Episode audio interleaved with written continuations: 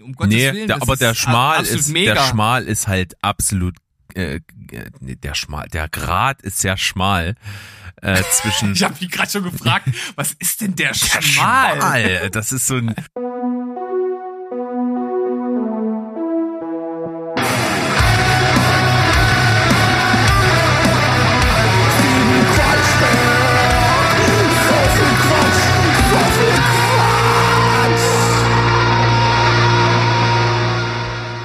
Welt, hier sind wir wieder, euer liebster Film- und Serienpodcast. Heute nicht mit Filmen und Serien, sondern mit Quatsch und das am laufenden Bande.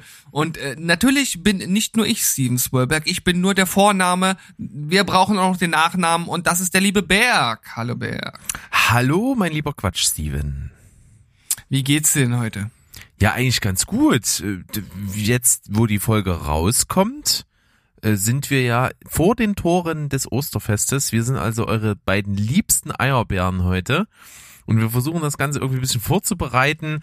Wir nehmen natürlich das Ganze vorab auf und wir können sagen, an diesen heutigen Tage, wo diese Folge erscheint, äh, ist zwar 1. April, aber das, was sich die Bundesregierung da so geleistet hat im Vorfeld in Planung für diesen Tag, ist schon durchaus einem Aprilscherz gerecht geworden, oder? Ja, vor, vor allem, ich frage mich halt immer, diese Leute sind in den höchsten Ämtern, die du so in Deutschland kriegen kannst. Und da, ich sag jetzt einfach mal so lapidar, da lungern bestimmt auch ein paar Profis rum. Also so aus den unterschiedlichsten Bereichen. Und irgendeiner von diesen Profis muss doch mal auf die Idee kommen zu sagen, äh, Moment, Moment, bevor ihr das rausplautzt, müssen wir erstmal gucken, ob das rechtlich überhaupt machbar ist. Und dann fällt vielleicht sogar schon dem Nicht-Profi auf, dass es da vielleicht Probleme geben könnte. Äh, ja gut, aber so weit denkt man anscheinend äh, nicht mehr. Ich muss auch sagen, also ich ich, ich bin jetzt äh, nicht irgendwie Regierungskritiker oder sowas. Ne? Also ich, ich denke, dass so äh, besonders am Anfang, am Beginn der Corona-Krise, dass wir da wirklich einen richtig guten Job gemacht haben. Da war auch nicht alles richtig, aber ge gegeben der ganzen Situation fand ich das alles eigentlich ziemlich gut. Aber jetzt muss man auch irgendwann mal so an einigen Ecken und Enden mal nachfragen, ob das irgendwie alles noch noch vernünftig abläuft. Also da- da klatsche ich mir manchmal auch der Hand so richtig, so richtig so Facepalm-mäßig ähm, auf die Stirn. Ähm, ich weiß es nicht. Man muss sich ja auch immer mal vor Augen halten, du kannst nie alle zufriedenstellen und du kannst auch nie alles richtig machen und wie du schon gesagt hast, es war für alle das erste Mal irgendwie Pandemie. Das ist so. Und da bin ich auch der Letzte, der bei Maßnahmen, wo ich vielleicht auch nicht 100% dahinter stehe, aber da, da würde ich mir nicht rausnehmen, mich hinzustellen zu meckern, weil ich mir denke, irgendwas musst du festlegen und irgendwie äh, musst du auch ganz viele in Interessengruppen zufriedenstellen, da bleibt das eine oder andere auf der Strecke. Okay, schön und gut. Aber ich bin vollkommen bei dir, gerade als es darum ging, halt das Osterfest prinzipiell zu so einer Ruhephase zu erklären und dann auf die Idee zu kommen, den grünen Donnerstag halt auch als arbeitsfreien Tag mitzumachen. Da lasse ich erstmal, was du gesagt hast, völlig außer Acht, dass es da auch rechtliche Schritte gibt. Aber auf der anderen Seite frage ich mich, wer ist denn so vermessen zu glauben, dass selbst wenn in der Theorie sich alle Menschen an das halten, was man sich da so ausgemalt hat in seinem unverblümten, naiven Hirn, wer kann denn wirklich so naiv sein zu glauben, dass das irgendeine Auswirkung hat? Dass das irgendeinen einen Effekt bringt, das ist doch in der Betrachtung ein, ein minimales Fitzelchen eines Knickes in der Kurve. Ja. Fünf Tage sind einfach viel zu wenig. Ne? Also da kriegt man, wie du gerade sagst, vielleicht einen Mini-Knick hin, wenn überhaupt, weil äh, selbst, also gehen wir mal zu den anderen Lockdowns, die wir jetzt hatten, zurück, ob nun light oder voll. Die Auswirkungen davon, die hat man teilweise erst zwei Wochen später gesehen. Also ich weiß auch nicht so ganz genau, was man sich jetzt gedacht hat, damit erreichen zu wollen. Du hattest ja äh, gesagt, wenn man jetzt äh, das so angeht, zu sagen, ja, wir äh, erstmal Ostern ganz normal und dann nach Ostern, wenn sowieso dann erstmal äh, der Feiertage waren und so weiter, dann macht man mal den harten Schnitt, den äh, jetzt einige äh, Wissenschaftler und äh, Virologen, Epidemiologen ja schon lange fordern, äh, dann an diese Stelle, das wäre ja irgendwie noch nachvollziehbar gewesen. Und dann aber auch wirklich zwei oder drei Wochen den Kasten dicht. Ja, also wirklich sagen, jetzt rotten wir hier, also ausrotten wird natürlich schwierig mit den Mutationen, aber drücken das halt wirklich so weit runter, dass wir auch gerade da nicht äh, neue Mutationen, die vielleicht auch schon im Umlauf sind, da ähm, nicht auch noch irgendwie dazu bekommen. Man müsste sich jetzt nur mal vorstellen, äh, zu diesen drei äh, vorhandenen Varianten kommt vielleicht äh, noch irgendwie eine dazu, weil man jetzt einfach dann doch auf Teufel komm raus da irgendwie äh, wieder öffnen muss ach, es ist wirklich, wirklich schwierig und man kann es nicht allen recht machen, aber man muss halt auch einfach, wenn man das rational wissenschaftlich betrachtet, sagen, ähm, ja, ohne komplette Impfung oder ohne einen richtigen Lockdown wird's halt nichts. Nee. Abgesehen davon muss ich halt wirklich sagen, du hast jetzt gesagt, das Thema Impfen, ich muss dazu auch noch mal was sagen. Es Sag ist mal. wirklich irre, wie wir uns ganz typisch deutsch, das muss man sagen. Also da sind wir wirklich uns treu geblieben, wie wir das Ding kaputt organisiert haben. Das, das ist wirklich so krasse Realsatire, das kannst du dir nicht vorstellen. Wenn wir ja. einfach nicht so krasse Regeln gemacht haben, hätten und auch nicht so diese fürchterliche Hexenjagd nach irgendwelchen Leuten, die, äh, die, die sich Impfungen mitgenommen haben, äh, die einfach sonst weggeschmissen worden wären, wenn wir da keine Hexenjagden veranstaltet hätten, sondern einfach gesagt hätten, ist okay, dann wären wir so krass viel weiter. Äh, man muss doch eigentlich eher von dem ausgehen, jeder Geimpfte ist ein Fortschritt. Egal, ob du irgendeine Reihenfolge hast, egal, ob du irgendwie da was festlegst, es ist doch alles Firlefanz. Es ist doch so ein Schwachsinn. Es, es ist doch egal. Du, es ist doch nicht so, dass jeder, der noch nicht in der Prioritätenliste, die es jetzt gibt, geimpft ist, äh, wenn, wenn du den impfst, dann heißt das doch nicht automatisch, dass der irgendeine 90-jährige Oma zur Seite geschubbt hat und ihr die Impfung weggenommen hat. Das ist doch nicht so.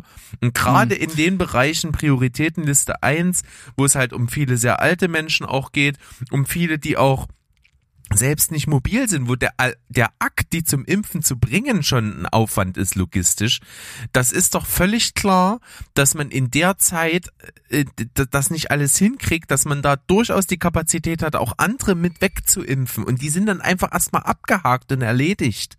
Ist doch in Ordnung. Ja. Ja, und vor allem kommt ja auch noch dazu, dass halt einfach in so vielen Impfzentren der AstraZeneca-Stoff halt liegen geblieben ist und Leute da waren, die gesagt haben, hier ist mein Arm, wo ist die, wo ist die Spritze? Ja. Aber trotz, aber trotzdem kriegt, kriegen wir, ja, ich meine, wir schießen Raketen zum Mond, aber wir kriegen es nicht hin, mal kurzfristig ein paar Leute einzuschieben. Das ist Wahnsinn. Also, ich hätte einfach die krasse Strategie gefahren. Ich hätte geguckt, ähm, wo sind die Infrastrukturen fürs Impfen schon da? Mhm. Sprich, Hausärzte, Krankenhäuser, ähm, meinetwegen auch Blutspendezentren. Die haben ja auch ein, log ein logistisches System, welches dem, dem Impfen nicht unähnlich ist. Ich kann zum Blutspenden hinkommen, unangekündigt, ohne Termin. Die nehmen kurz auf, wer ich bin, prüfen, äh, ob sie mich jetzt dran nehmen können falls notwendig, kriegen die sogar noch ein ärztliches Gespräch eingeschoben und dann hänge ich schon an der Nadel. Mhm. Das kann doch nicht so kompliziert sein, diese Kapazitäten mitzunutzen. Und dann Meinetwegen soll der Staat so großkotzig sein und sich denken, okay, ich nehme jetzt hier, äh, ich mache Impfzentren, weil äh, wir machen jetzt alles und, und selber und besser, ist völliger Schwachsinn, dann sollen sie das auch noch zusätzlich machen. Aber alles, was möglich ist, bündeln und einfach durchimpfen. Auf Masse. Das bringt doch ja. viel mehr als diesen bürokratischen Wahnsinn. Das ist, es macht mich wirklich total sauer. Ich habe mich die ganze Zeit, während wir diesen Podcast in Zeiten von Corona gemacht haben, nicht hinreißen lassen, mal groß was dazu zu sagen. Aber das, das ist ein Thema, ich verstehe es einfach nicht. Hm. Ich glaube, eine ganz große Sache ist ja auch, und das wird ja von der Regierung auch ein bisschen klein geredet, also ich sage das jetzt mal in Gänsefüßchen, weil ich es nicht so richtig einschätzen kann, aber es scheint ja auch einfach Missplanung bei der Bestellung äh, der ganzen Impfstoffe gegeben zu haben. Das, das kommt ja noch dazu. Es gab ja jetzt sogar eine Phase, während der AstraZeneca-Impfstoff ausgesetzt war, wo auch alle anderen Impfungen abgesagt werden mussten, weil halt der BioNTech äh, Moderna halt auch nicht zur Verfügung stand. Das, das kannst du dir halt auch nicht ausdenken.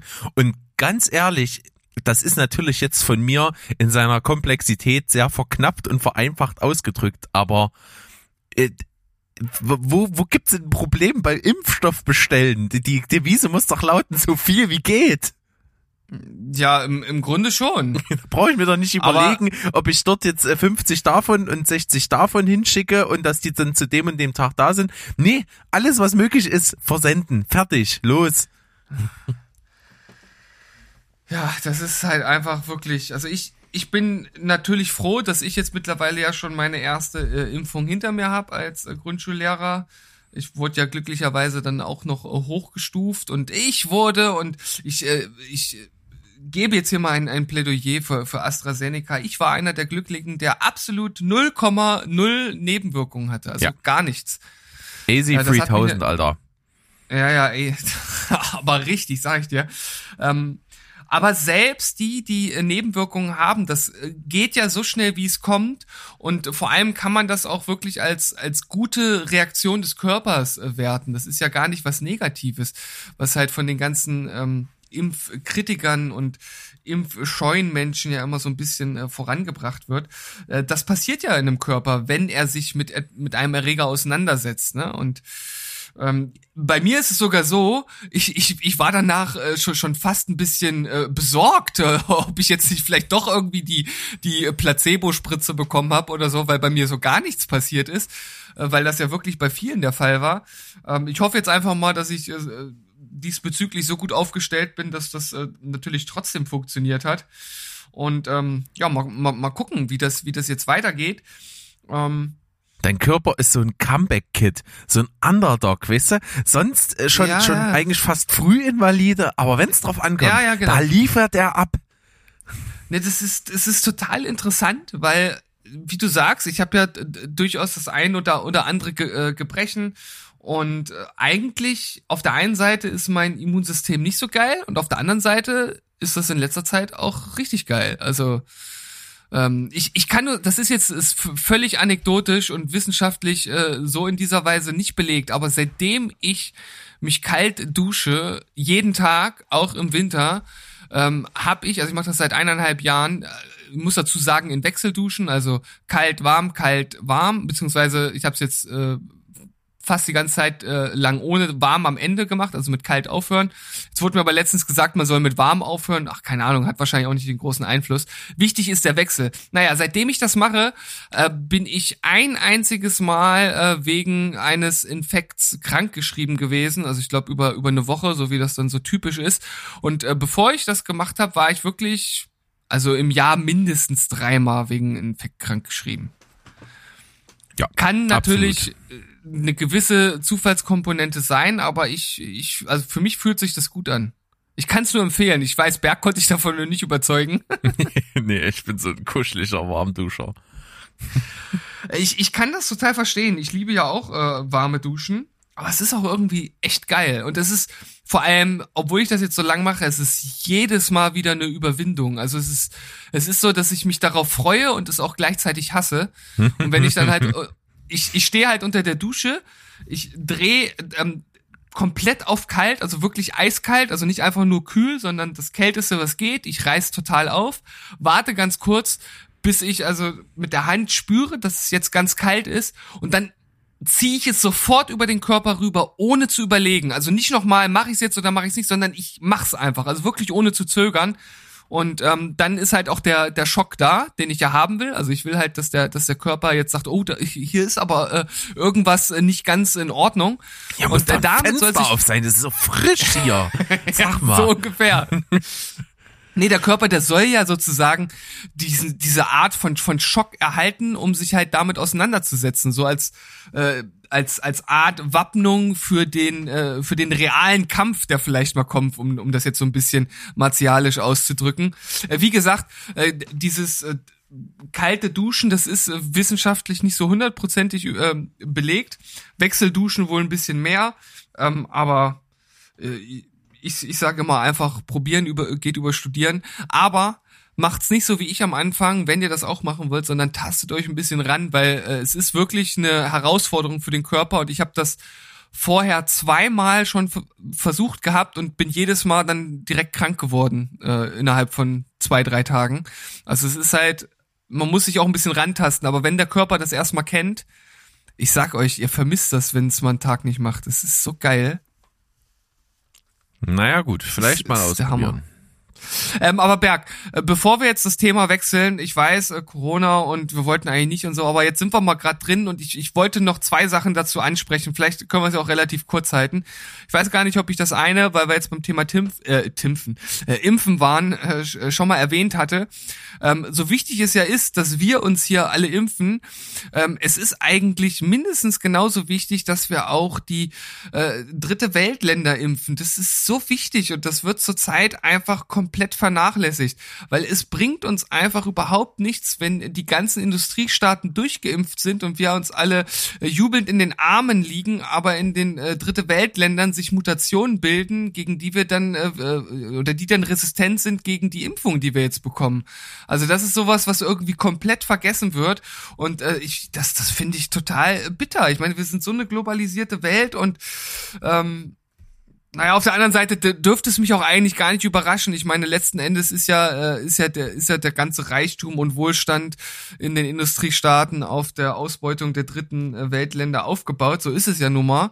Ähm, aber hier ist es ja nun wirklich auch etwas, was uns dann, was uns dann bedroht. Also ich finde das, finde die andere Ausbeutung ja auch schon schlimm. Aber das ist ja wirklich was, wo man dann auch mal sagen muss, also irgendwie, irgendwas muss hier gemacht werden. Und das kann natürlich nicht funktionieren, wenn die, äh, wenn die Patente auf die Impfstoffe bleiben. Und tja, aber äh, wird sich, die werden wahrscheinlich nicht freigegeben. Das ist echt bitter. Weil hier wäre es wirklich dringend notwendig. Ja, da müssen sich dann wieder erst irgendwelche Non-Profit-Organisationen äh, zusammenfinden, die dann äh, da irgendwelche Initiativen in eben jeden Ländern vom Stapel lassen, bis da überhaupt mal was passiert. Aber mit welchen äh, geringfügigen Nadelstichen sowas dann stattfindet, das wissen wir ja auch. Aber naja, gut. Denkt da mal drüber nach. Ja. Da hast du wieder und ein Thema das, aufgemacht, ey. Boah. Es tut mir leid. Mhm. Und, und das andere, und, und das, das muss ich jetzt auch noch mal loswerden. Okay, Steven, bleib ganz ruhig. Kassel, ver vergangenes Wochenende, ja, 20.000 Leute auf den Straßen, um gegen die Diktaturmacht Deutschland zu protestieren. Ja, es ist ja alles, also das ist ja hier, äh, also Unrechtsstaaten, äh, wie, keine Ahnung, mir, mir, mir fällt jetzt äh, äh kein mega krasses Beispiel ein, wie äh, von, von, mir aus äh, China, die ja jetzt nun ähm, menschenrechtstechnisch nicht auf den höchsten Ständen sind. Nehmen oder wir doch einfach Nordkorea. Nordkorea Kann oder, sich jeder was oder die, vorstellen. Ja, gut, das, das stimmt. Manchmal sieht man den, den Wald vor lauter Bäumen nicht. Oder von mir aus irgendwelche korrupten äh, afrikanischen Staaten, ja. Äh, und dann stehen da 20.000 Leute und brüllen teilweise, also wirklich sowas von geistigen Durchfall in die Kameras, die da sind, dass man sich wirklich als gebildeter Mensch nur vor die Hand äh, oder mit der Hand vor den Kopf klatschen kann. Äh, und ich sag's dir nochmal, man kann ja auch durchaus ähm, Zweifel anbringen und von mir aus sogar auch äh, Proteste machen, aber dann muss man trotzdem sich an die Regeln halten. Und diese Demo durfte nur stattfinden mit genügend Abstand und mit Maskenpflicht. Und es wurde durchgehend ignoriert, ja? Und jetzt frage ich euch, wenn Deutschland, also das ist, ist leider nicht mein eigener Gedanke, ich würde mich gern dafür für rühmen, so einen geilen Kommentar zu geben, ich habe ihn auf YouTube gelesen, aber wenn Deutschland wirklich ein Diktaturstaat wäre, wie das dort von einigen propagiert äh, wurde, äh, dann würden jetzt 20.000 Menschen in Deutschland vermisst. Wohl richtig, ja. Oder also, sie, sie nutzen praktisch das Mittel, was in einem Diktaturstaat niemals nutzbar wäre. Ja, ist richtig. Das, frei, das freie Recht zur Demonstration. Ich meine, viel mehr Realsatire geht doch schon gar nicht. Das stimmt. Wobei ich äh, dir bei in einem Punkt so, ein so ein kleines Kontra geben muss wenn ich natürlich auf die Straße gehe, um gegen die ganze Scheiße zu demonstrieren, die in meinen Augen äh, unnötig und was weiß ich nicht alles ist, dann wäre es auch ein bisschen absurd, wenn ich mich an die Abstands- und Maskenregelung halten würde. Ja, natürlich. Aus der Sicht der Protestierenden ist das natürlich absolut nachvollziehbar. Aber trotzdem müssen diese sich ja an geltende Regeln halten. Also sie können ja gegen die Regeln protestieren, aber müssen sich in in dem Fall oder in, in der Situation ja trotzdem noch an diese halten. Und da wird ja jetzt halt auch einfach äh, drüber diskutiert, inwieweit die Polizei da vor Ort komplett versagt hat, weil die haben ja ja im Grunde genommen, so wie ich das jetzt mitbekommen habe und die Bilder, die ich gesehen habe, dann nicht viel gemacht. Aber stattdessen, gut, äh, ich, es können auch selektierte Bilder sein. Ne? Das ist äh, immer schwierig einzuschätzen, wenn man nur das sieht, was in den äh, Medien gespielt wird. Aber äh, da gab es ja so eine eine äh, Gegendemonstration, wo sich gefühlt irgendwie 20 Fahrräder da in den Weg gestellt haben, um den Weg zu blockieren. Und da konnte die Polizei auf jeden Fall hart durchgreifen. Und äh, mit hart meine ich wirklich hart, wie es in der Situation nicht mal wirklich angemessen war. Also da frage ich mich halt, äh, wie kann das sein? Ja, schon richtig. Ähm, aber ein anderes äh, Beispiel, was so eine ähnliche Ausprägung hat, wie was ich, was ich jetzt gerade gesagt hatte, war, äh, ist auch nicht von mir der Gedanke, der war auch in irgendeinem anderen Podcast, den ich gehört habe. Da ging es darum, in Österreich war ja jetzt eine Abstimmung äh, bezüglich des Burka-Verbotes. Und äh, mhm. da gab es dann ja Bewegungen, feministische Bewegungen, die sich dafür eingesetzt haben, dass, dass, dass quasi die, das Tragen der Burkas weiter legal bleibt. Was natürlich so ein unglaublich krasser Widerspruch in sich ist. Als Zeichen der Selbstbestimmung der Frau. Ja, genau. Was? Also, ne, du siehst, egal was du machst als Feministin in, in puncto dieses Problems, es ist immer irgendwo ein Haken dran, der nicht funktioniert. Hm. Das ist schon ein bisschen absurd. Und, und ähnlich empfinde ich es auch als absurd, wenn man jetzt sagt, jemand, der dagegen protestiert, eine Maske tragen zu müssen, dann eine Maske trägt. Das ist auch irgendwie komisch aber ich weiß, worauf du hinaus willst. Schwierig, schwierig. Ähm, ja, vielleicht schließen wir das Thema jetzt hier einfach ab. Das war so alles, was ich irgendwie dazu sagen wollte, aber das muss jetzt irgendwie mal raus. Ähm, und ja, ich, ich finde es halt einfach wirklich übel, weil es auch mittlerweile ähm, gab es ja nun mehrere solcher großen Demos und ähm, die Zahlen danach waren halt eindeutig. Das waren absolute Megaspreader-Events und das kann halt einfach nicht sein. Also, ich, ja, ich finde das einfach sehr bitter. Ja, das ist halt auch schwierig, ne? Du könntest natürlich schon sagen, äh, du weißt, dass halt vorher was passieren wird. Das, das weiß man. Also ich weiß, wenn ich da eine, eine so geartete Demonstration genehmige, dass das in der Form aus dem Ruder laufen wird. Kann ich vorher hm. mir an zwei Händen abzählen. Wenn ich das nicht kann, dann bin ich wahrscheinlich äh, nicht richtig, wo ich, wo ich dann bin. Aber es steht natürlich dem entgegen, äh, was halt das Grundgesetz dann äh, verfassungsrechtlich halt den, den, dem Volk, sage ich jetzt mal, zusichert. Und da ist halt das große Problem. Es gibt halt Regelungen, die denen das halt zugestehen aber ich weiß, wenn ich es denen zugestehe, dann wird es aus dem Ruder laufen. In einer Form, die mehr Schaden anrichtet als Nutzen. Das ist halt ja, so ein krasser da, Gegensatz. Aber da, da muss man doch die anderen Großdemos, die es schon gab, als Art Präzedenzfälle irgendwie äh, nutzen können, um zu sagen, pass auf, hier, hier greift das dann nicht mehr, weil wir halt auch einen, einen Sicherungsauftrag für die Wahrung der Rechte der restlichen Bevölkerung haben. Ja, leider ist aber halt, dass ich mir an zwei Händen abzählen kann, was passieren wird, ist halt nur eine Anscheinsvermutung. Ich, ich quasi, ich ne, greife einem zukünftigen nicht sicheren Ereignis vor. Äh, das ist ja. sicherlich juristisch sehr, sehr schwierig, da draußen einen Fall, ja, einen Fall zu stricken. Ich, ja, ich, ich verstehe, was du sagst und wahrscheinlich ist das auch richtig, aber ähm, man weiß halt, im, im Grunde genommen weiß man sozusagen irgendwie mit 99-prozentiger Sicherheit, das wird so laufen, aber äh, es gibt halt die Unsicherheit, ne? Also du kannst es halt nicht zu 100 Prozent sagen und das ist wahrscheinlich der, der Knackpunkt, der Kasus Knaxus. Irre. So, jetzt aber wirklich äh, genug davon. Es ist halt einfach mal so, wie es eben jetzt momentan ist. Es ist auch sehr schwierig, es muss abgewogen werden, aber es gibt schon so krasse äh, Verfehlungen. Aber ich sag mal, so wie das jetzt gelaufen ist, im Bezug jetzt nochmal, um den Bogen zurückzuschlagen auf das Osterfest und wie es so als Ruhephase mal ursprünglich geplant war und man direkt dann danach halt auch wieder zurückgerudert hat, das äh, schafft nicht gerade Vertrauen äh, in so eine Regierung, äh, wie du das schon so schön angedeutet hast.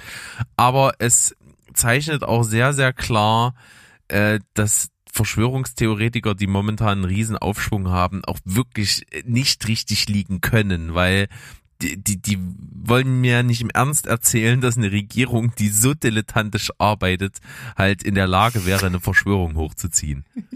ja, ich frage mich auch immer wieder, also wenn diese Regierung, die ja mit so vielen Leuten unter einer Decke steckt, wirklich die Welt äh, oder ja die Weltbevölkerung dezimieren möchte, ja auf äh, die, diese völlig absurde Millionenzahl, also wirklich den größten Genozid aller Zeiten durchführen möchte, also dann haben sie wirklich auf voller Linie versagt bis jetzt.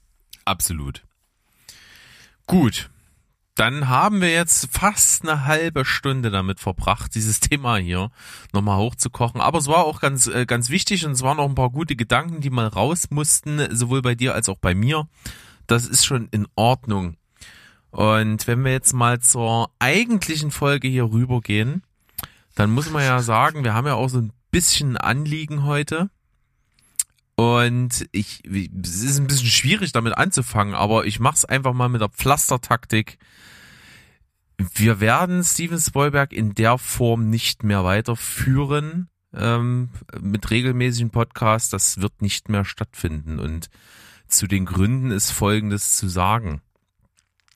Ähm, wie, wie, ich weiß nicht, wie es bei dir aussieht. Bei mir geht's in die Richtung, ich habe Sachen vor, die ich, über die ich auch heute nochmal spreche, die meine Zeit so in Anspruch nehmen, dass es in Zukunft, äh, glaube ich, nicht vereinbar ist mit dem wöchentlichen Produzieren von so einer Folge hier oder zwei Folgen sogar. Ja, das ist natürlich die eine Seite der Medaille von dir. Und bei mir sieht's einfach so aus, dass ich zwar ja nach wie vor schon gerne Filme und Serien schaue, aber irgendwie nicht mehr so den Antrieb dazu finde, das Ganze in einem Podcast festzuhalten und diese beiden Sachen zusammen ergeben dann irgendwie das Ergebnis, dass das nicht mehr so richtig fruchtig sein kann für die Zukunft. Und deshalb werden wir Steven Spielberg zu Grabe tragen. Berg hat ja so oft gesagt, wir haben wieder den und den Podcast überlebt und jetzt, jetzt sind wir selbst die Toten. Ja, man muss ja auch einfach mal sagen, äh, die, dieser riesengroße Erfolg, dass wir jetzt von dem Podcast leben können, der ist ja auch ausgeblieben. Sonst wäre das sicherlich ein, ein, ein, überzeugendes Argument, dann doch nicht aufzuhören und äh, die ganzen Anstrengungen in diese Richtung zu lenken. Aber das ist ja nicht eingetreten in der Form. Nee. Äh, mit, mit, mit den paar Leutchen, die sich hier regelmäßig zu Wort melden, kann man halt sowas dann nicht aufrechterhalten. Also, was wir damit sagen wollen, eigentlich habt ihr Mitschuld. oh Gott. Äh, aber genau das ist es. Was ist es ja? Nein. Jetzt müssen wir natürlich nach, nach diesen Downer irgendwie versuchen, die Folge noch über die Bühne zu kriegen. Ja, aber wie wollen wir das denn jetzt machen? Das ist ja praktisch nicht, nicht machbar. Im, ich, im Grunde genommen ist es auch. Ja, im Grunde genommen. Im Grunde genommen ist, ja auch, ist es ja auch total blöd, so mitten in der Folge mit sowas anzufangen, oder? Das merke ich jetzt auch gerade. Das ist taktisch unklug gewesen. Taktisch unklug, ja. Ja, ich, ich fange einfach mal, ich, ich würde es einfach mal so machen und an der Stelle einfach ins Leben oder in die Gedächtnisse zurückrufen, dass äh, natürlich die Leute, die jetzt sofort äh, bei Erscheinen der Folge gehört haben, bei denen ist es präsenter. Die, die das jetzt nachhören, denen wird wahrscheinlich wie Schuppen von den Augen fallen, dass wir heute am 1. April veröffentlichen.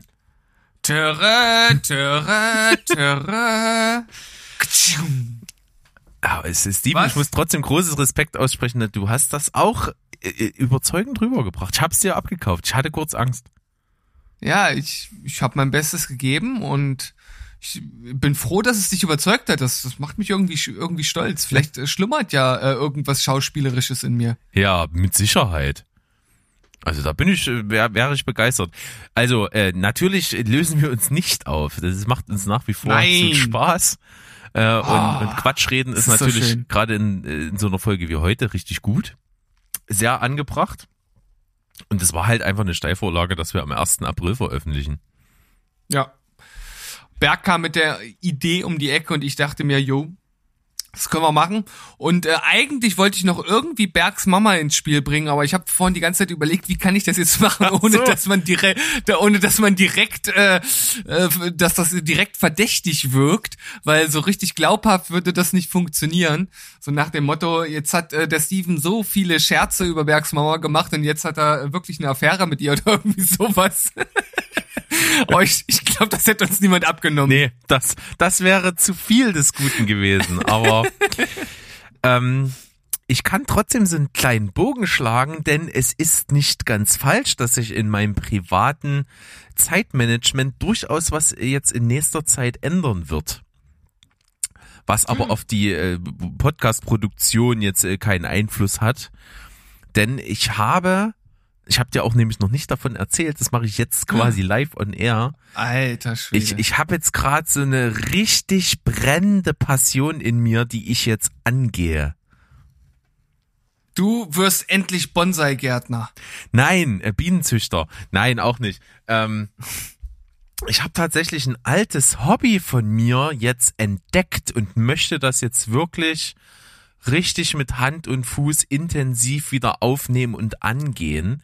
Und ich glaube, das weißt du auch gar nicht. Es ist wirklich lange her, dass ich das betrieben habe. Und zwar habe ich mich so, wann war das? Also aufgehört habe ich damit, glaube ich, so 2008. Ähm, Diddle, Diddle-Sticker gesammelt. Nee, äh, tatsächlich was, was definitiv cooleres. Ich habe äh, Okay. 3D-Design betrieben. Aha, am Computer oder ja, was? richtig. Also so richtig mit professioneller Software, 3D-Modelle erstellen, texturieren, äh, eventuell auch so ein bisschen in den Bereich Animation reinzugehen. Ähm, und, und das Ganze habe ich früher halt gerne gemacht. Das war vor allen Dingen so aus einem Aspekt heraus, dass ich halt immer gerne am Rechner irgendwie konstruiert habe. Habe ich auch im Studium, äh, hatte ich so ein Modul äh, CAD, also äh, dieses, dieses äh, Entwurf, äh, äh, tech, auf technischer Basis. Das habe ich auch unglaublich gerne gemacht, aber da draußen beruflich später halt nichts gemacht. Ähm, und das habe ich halt so hobbymäßig damals getan. Äh, und da ich ja, wie man weiß, und jetzt kann ich den Bogen so ein bisschen auch zu, zu meiner Filmident Filmliebhaber-Identität zu schlagen, ich bin ja auch so ein Design-Fan. Ich bin so, ein- so ein visueller Typ, also Filme, die, die visuell viel machen, mit Farben, mit, mit, mit Anordnung, mit Komposition und sowas, äh, stehe ich halt total drauf. Und das gepaart mit dieser Leidenschaft des 3D-Designs habe ich richtig Bock, halt so ähm, mich wirklich so reinzuarbeiten, dass ich dann tatsächlich auch so digitale Kunst vielleicht selber erschaffen kann. Das ist ja verrückt. Geil. Also hätte ich jetzt nicht mit gerechnet, wobei ich ja weiß, dass du auf jeden Fall auch so ein Fable so für für so äh, Grafikdesign ja auch schon hattest und da auch immer mal ein bisschen was gemacht hast. Und von daher ist jetzt der Weg von dem einen zum anderen ja gar nicht so weit, aber ich wusste tatsächlich nicht, dass du das damals mal gemacht hast. Und ähm, ja, bin mal gespannt, was da so rauskommt. Also ich möchte auf jeden Fall ein äh, 3D-Modell von mir in der Denkerpose, bitte. Okay. Äh, da werde ich mich auf jeden Fall mal ransetzen. Ähm, ich sag mal so, das ist äh, nicht, äh, das ist kein Hobby, was man so leichtfertig anfasst. Also das ist, das ist jetzt schon ein Commitment. Also da musst du dich reinarbeiten. Du kannst nicht einfach das Programm installieren und, und machst mal. Also das Mhm. Programm muss ich lernen. Und das werde ich auch machen. Äh, Ich habe richtig Bock drauf. Ähm, bin tatsächlich völlig zufällig drauf gestoßen. Ich habe ähm, die, die Kette ist ganz witzig. Es hat auf jeden Fall mit Instagram zu tun. Ähm, das ist tatsächlich so was, was ich bei Instagram schon immer cool fand. Äh, ich habe mir bei Instagram auch oft äh, über meinen privaten Kanal auch so Kunst angeguckt, so von anderen Leuten. Verschiedenster Art und Weise. Ich bin ja so ein bisschen Fan von minimalistischen Sachen, äh, gerade auch so, so Schwarz-Weiß-Drawings. Ähm, gibt's unglaublich talentierte Menschen da draußen und da ist natürlich Instagram die Plattform, wo sowas präsentiert wird. Und solchen Künstlern bin ich gefolgt und da ist halt auch echt schon krass kreativer Output und auch der Instagram-Algorithmus, der einen dann von einem zum anderen äh, treibt, der tut da sein Übriges. Und irgendwie bin ich dann über diese Schiene zu Pixel Art gekommen wo ich auch, wenn es gut gemacht ist, total drauf stehe. Also so eine richtig gut gemachte Pixel-Grafik, die so äh, nicht hier so 8-Bit ist, sondern dann schon so ein bisschen detaillierter, finde ich halt auch total krass von der Ästhetik her. Gerade weil das oft gepaart wird mit, mit Isometrik. Äh, Isometrik mhm. ist ja wirklich so was richtig krass, ähm, wie sagt man, geometrisches und, und hat so klare Formen und Linien und so. Und das mit dieser Pixeloptik hat auch so eine minimalistische und trotzdem kunstvolle Ästhetik. Und über diese Schiene bin ich zu 3D-Modeling-Inhalten äh, gekommen auf, auf Instagram und habe mich sofort zurückgesetzt gefühlt in die Zeit, wo ich das damals gemacht habe.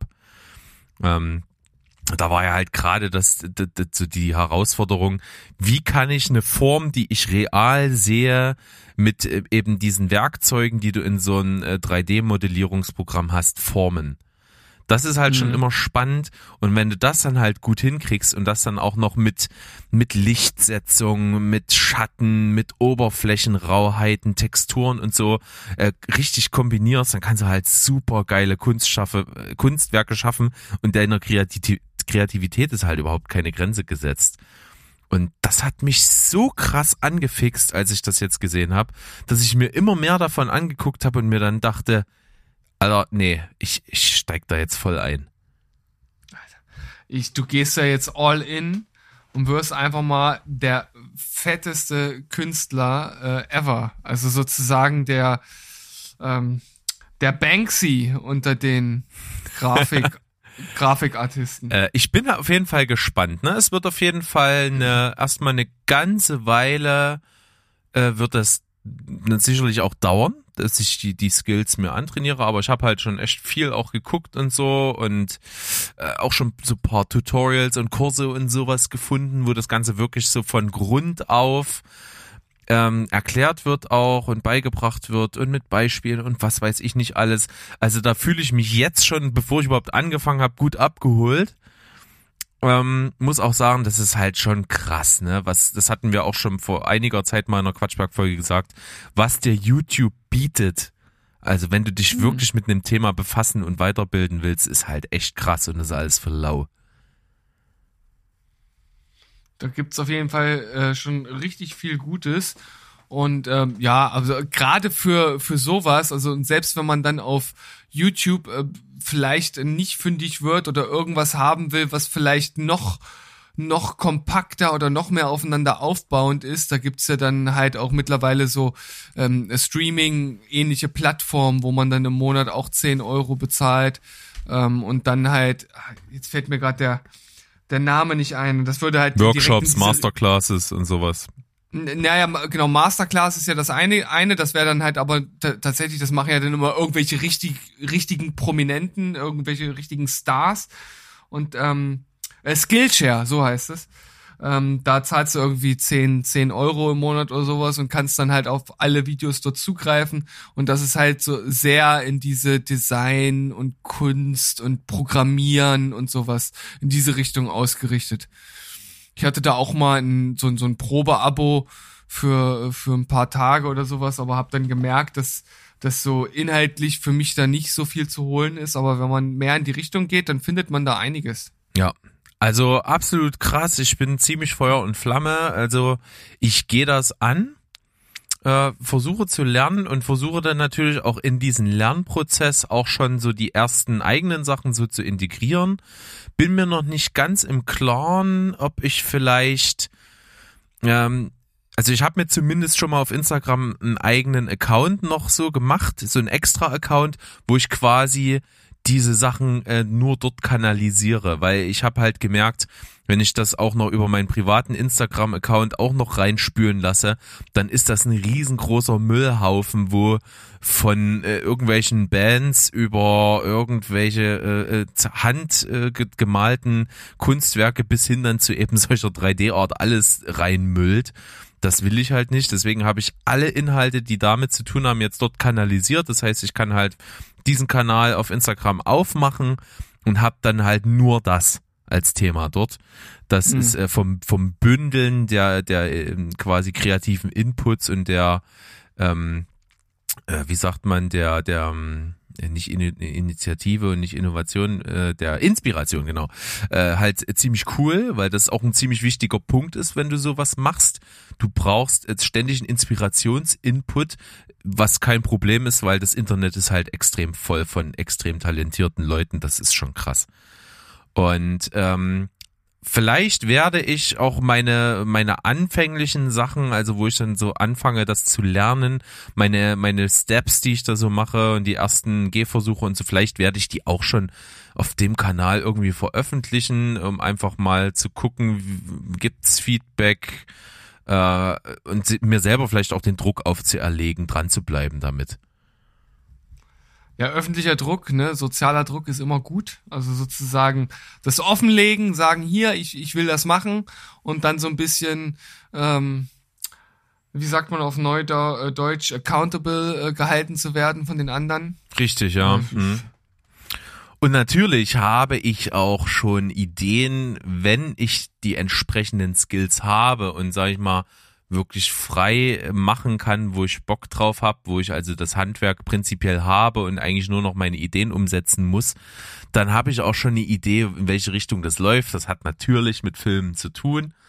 Äh, ich ich, ich habe so ein bisschen die Vorstellung, quasi Szenen äh, zu modellieren und designmäßig zu machen, die äh, aus Filmen oder aus Serien oder sowas entstammen. Äh, das wäre halt so, so ein Ding. Und in welcher Form das dann äh, sich, sich sage ich mal, dann äh, ausprägt, das muss ich ja dann entwickeln. Das wird sich dann auch während des Lernens einfach auch äh, prägen. Ja, nachdem man halt Sachen kann, dann ist ja der letzte Schritt halt den eigenen Stil zu finden. Äh, das, das wird dann halt äh, eine Weile auch dauern, bis, bis man dann so richtig das hat, was man so macht. Aber wenn das dann steht, dann werde ich dann mal gucken, ob ich da draus vielleicht wirklich dann so ein einen Kanal nur für das dann halt mache und mal gucke, ob ich da was Stringentes hervorbringe. Vielleicht ist es halt auch alles äh, in Wind geschossen, keine Ahnung. Vielleicht sage ich in zwei Monaten, ich bin so frustriert und komme überhaupt nicht weiter und, und ich fühl's nicht mehr. Kann passieren, aber mein Gott, jetzt gerade brenne ich irgendwie dafür und deswegen werde ich es angehen. Na, ich bin bei solchen äh, Ideen auch immer ein totaler Luftikus. Ne? Also ich bin halt Feuer und Flamme irgendwie für neue Sachen und dann probiere ich die oft aus und in der Regel verliere ich dann sehr schnell irgendwie irgendwie die Lust daran. Äh, bestes Beispiel aus äh, noch gar nicht so weit entfernter äh, Vergangenheit ist das Schachspielen. Das habe ich mittlerweile schon wieder komplett ad acta gelegt. Äh, da war ich auch voll geil drauf und dann zack war es alles wieder weg. Ähm, ist halt aber auch tatsächlich ein Ding, ey, wenn du da auch nur in irgendeiner Weise irgendwie mithalten ähm, möchtest, äh, ich rede jetzt noch gar nicht von, von, von irgendwelchen größeren Turnieren oder sowas, aber alleine, alleine online, dann musst du da halt echt schon ein bisschen Zeit investieren. Und ich habe so viel Interessen, dass ich dann halt doch sage, hm, das ist dann vielleicht doch doch ein bisschen zu groß, äh, mich da jetzt so reinzusetzen. Aber ich bin gespannt, wie du das jetzt machst. Ja, also ich bin selber auch gespannt, aber ich werde es tun auf jeden Fall. Ich, ich, da, da hängen ja auch jetzt schon ganz schön Sachen dran. Ne? Ich brauche einen Computer. Muss mir erst wieder einen Computer besorgen. Ich habe ja äh, quasi nur iPad und, und so ein und so einen alten Laptop, der hier fürs Podcast produzieren äh, völlig äh, in Ordnung ist, aber fürs Grafikdesign, äh, da, da würde der wahrscheinlich nicht mal drei Pixel hinkriegen. Also das ist, mm. da brauchst du halt schon ein bisschen was. Da nehme ich auch wirklich Geld in die Hand und äh, was dann noch dranhängt, ne? Ich muss ja in, in, in meinem Zuhause äh, irgendwie ja auch eine Ecke einrichten, wo ich dann auch den Computer hinstellen kann, wo ich auch arbeiten kann. da kommt ja dann wieder dazu, brauche ich auch einen entsprechenden Tisch und so. Also diese ganze Planung rundrum, die äh, ist gerade halt auf jeden Fall spannend, aber äh, da muss ich echt mich sehr bedanken bei meiner Ehefrau, die unterstützt mich da total. Also die hat halt auch gemerkt, dass das irgendwie total mehr, ich habe ihr das so kurz erzählt, wo ich da drauf gestoßen bin, dass ich das halt ja mal, sie weiß ja, dass ich das mal gemacht habe und dass ich das cool finde und dann habe ich immer wieder mal was erzählt und dann ist das so eine richtig eklige Obsession geworden. So, da war ich halt wirklich so, wo ich dachte, oh, ich, ich hab da jetzt Bock da äh, was zu machen und so. Ich kann es aber halt gerade nicht, weil wie gesagt so die Technik und sowas alles fehlt. Und da hat sie dann auch gesagt, als ich ihr davon erzählt habe, dass ich da so ein bisschen hadere, da hat sie gesagt, na komm, dann, dann machen wir das doch und dann schauen wir mal, wie wir das hier hinkriegen, hier auch was einzurichten, Platz in der Wohnung dafür und so. Das ist schon echt äh, cool. Also da äh, bin ich sehr, sehr dankbar für den Support. Und ja, ich berichte vielleicht immer mal wieder über Fortschritte und so äh, und dann werden wir mal sehen, wo das hinführt. Äh, ich habe für dich äh, schon mal direkt online einen Rechner zusammengestellt und zwar einen aktuellen Mac Pro mit 28 Kernen. Und, 28 Kerne, Alter. und, und der besten Ausstattung für 54.000 Dollar. Gut ganz so viel hatte ich nicht veranschlagt. Gibt's da auch einen mit, mit, äh, ich sag mal, äh, 20 Kernen? Da gibt's auch einen mit 20. Gut, ja? das ist vielleicht besser. Aber ähm, ich, die, die starten ab 6.500. Also das wäre so deine, da, da, ne, da, da kannst du noch zugreifen. Ja. ja. Äh, aber da bin ich auch froh, dass ich, dass ich Menschen kenne, die wirklich auch Ahnung davon haben, die gerade äh, mir bei dem, bei dem äh, Rechnerkauf jetzt das Optimum rausholen können. Ja, das ist auch immer so eine Sache, da beschäftige ich mich immer dann alle Jubeljahre, wenn es soweit ist, äh, dann halt mal damit. Und dann bin ich im Grunde genommen immer völlig überfordert, weil ich halt nie den Markt irgendwie beobachtet habe und gar nicht weiß mehr, was da was bedeutet und wie gut ist. Das ist dann schon immer ein bisschen tricky, aber wenn man gute Freunde hat, ne, dann hat man natürlich einen Vorteil. Ja, das ist ja auch krass, wie sich das gewandelt hat. Also ich, ich kann mich erinnern, wie ich das damals äh, schon mal gemacht habe, dieses 3D-Design. Da war mein Rechner, den ich damals hatte, in Ordnung für.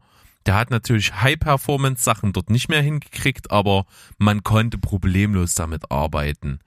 Und äh, der hat sag ich mal, nur ein Bruchteil von der Leistung, die ich jetzt quasi dafür veranschlagen würde.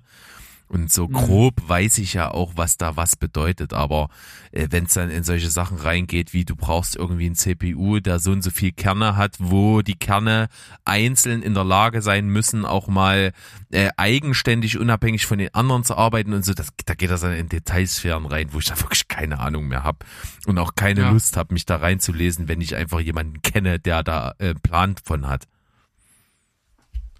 Das klingt auf jeden Fall total nachvollziehbar.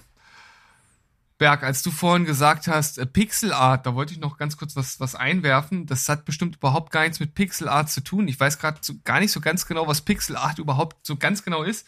Aber du hast ja dann noch isometrisch gesagt. Das wäre ja dann eine Perspektivsache, oder? Ja, genau. Isometrisch ist im Prinzip diese, diese, äh, so eine ganz bestimmte Sicht auf die, auf die Fluchtlinien, also äh, an, auf ja, das kartesische ja. Koordinatensystem. Wenn du dir das so anguckst, dann ist quasi die, die Z-Achse äh, gerade nach oben und die anderen, die X- und die Y-Achse gehen in so einen bestimmten Winkel weg, so dass das alles nach so links und rechts, ne? Na, nicht gerade nach links und rechts, sondern so Nee, nee, so, nee, so, so, so, so schräg. Genau, und, schräg und, und das in einem ja, bestimmten okay. Verhältnis zueinander und dadurch kommt dieser isometrische Blick.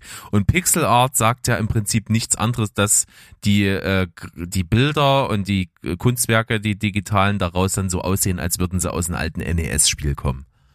Okay, dann äh, passt ja meine Assoziation, die ich äh, hatte, irgendwie schon ganz gut. Ich muss, ich musste an das wirklich, wirklich sehr, sehr gute Puzzlespiel Picross 3D denken. Kennst du das?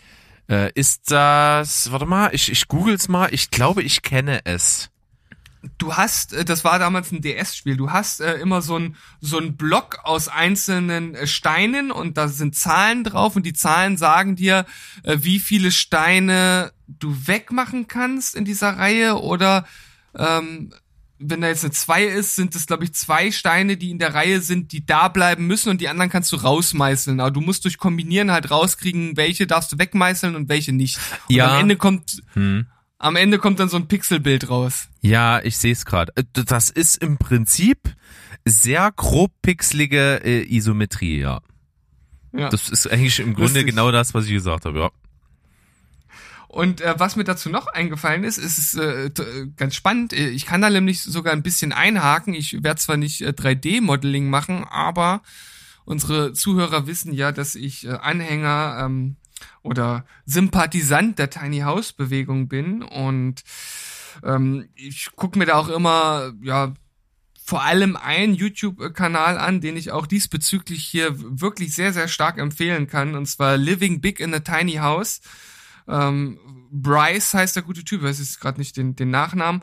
Äh, der reist halt im Grunde genommen um die Welt und schaut sich einfach oder äh, zeigt dann einfach die ganzen unterschiedlichen äh, Tiny Houses, die es schon so gibt und ähm, interviewt die Leute und macht das halt auf eine ganz sympathische Art und Weise. Und ähm, ich habe da halt immer schon so einige Sachen gesehen und mir so im Kopf halt auch immer schon so diese ganzen Features irgendwie so zusammen äh, gesucht, die ich halt irgendwie in meinem Tiny House, wenn ich denn jemals eins haben sollte, äh, gerne haben äh, möchte und habe da mal gesucht, ähm, ob ich mir das irgendwie mal selbst in einem Programm erstellen kann und habe dann eins äh, gefunden und auch sogar ein, zwei Videos, ähm, also eins, dass das sogar direkt so ein bisschen aufs Tiny House äh, äh, erstellen, äh, ja, vorstellt und dann eins, was halt generell so die Funktion ähm, er erläutert, äh, so dass ich mir dann da jetzt auch versuche, äh, so mein eigenes Tiny House halt äh, zu erstellen. Kannst du dir sogar direkt direkt ähm, als als 3D-Grafik äh, die Anhänger, die es hier in äh, Deutschland gibt, also es, äh, oder diesen diesen Trailer,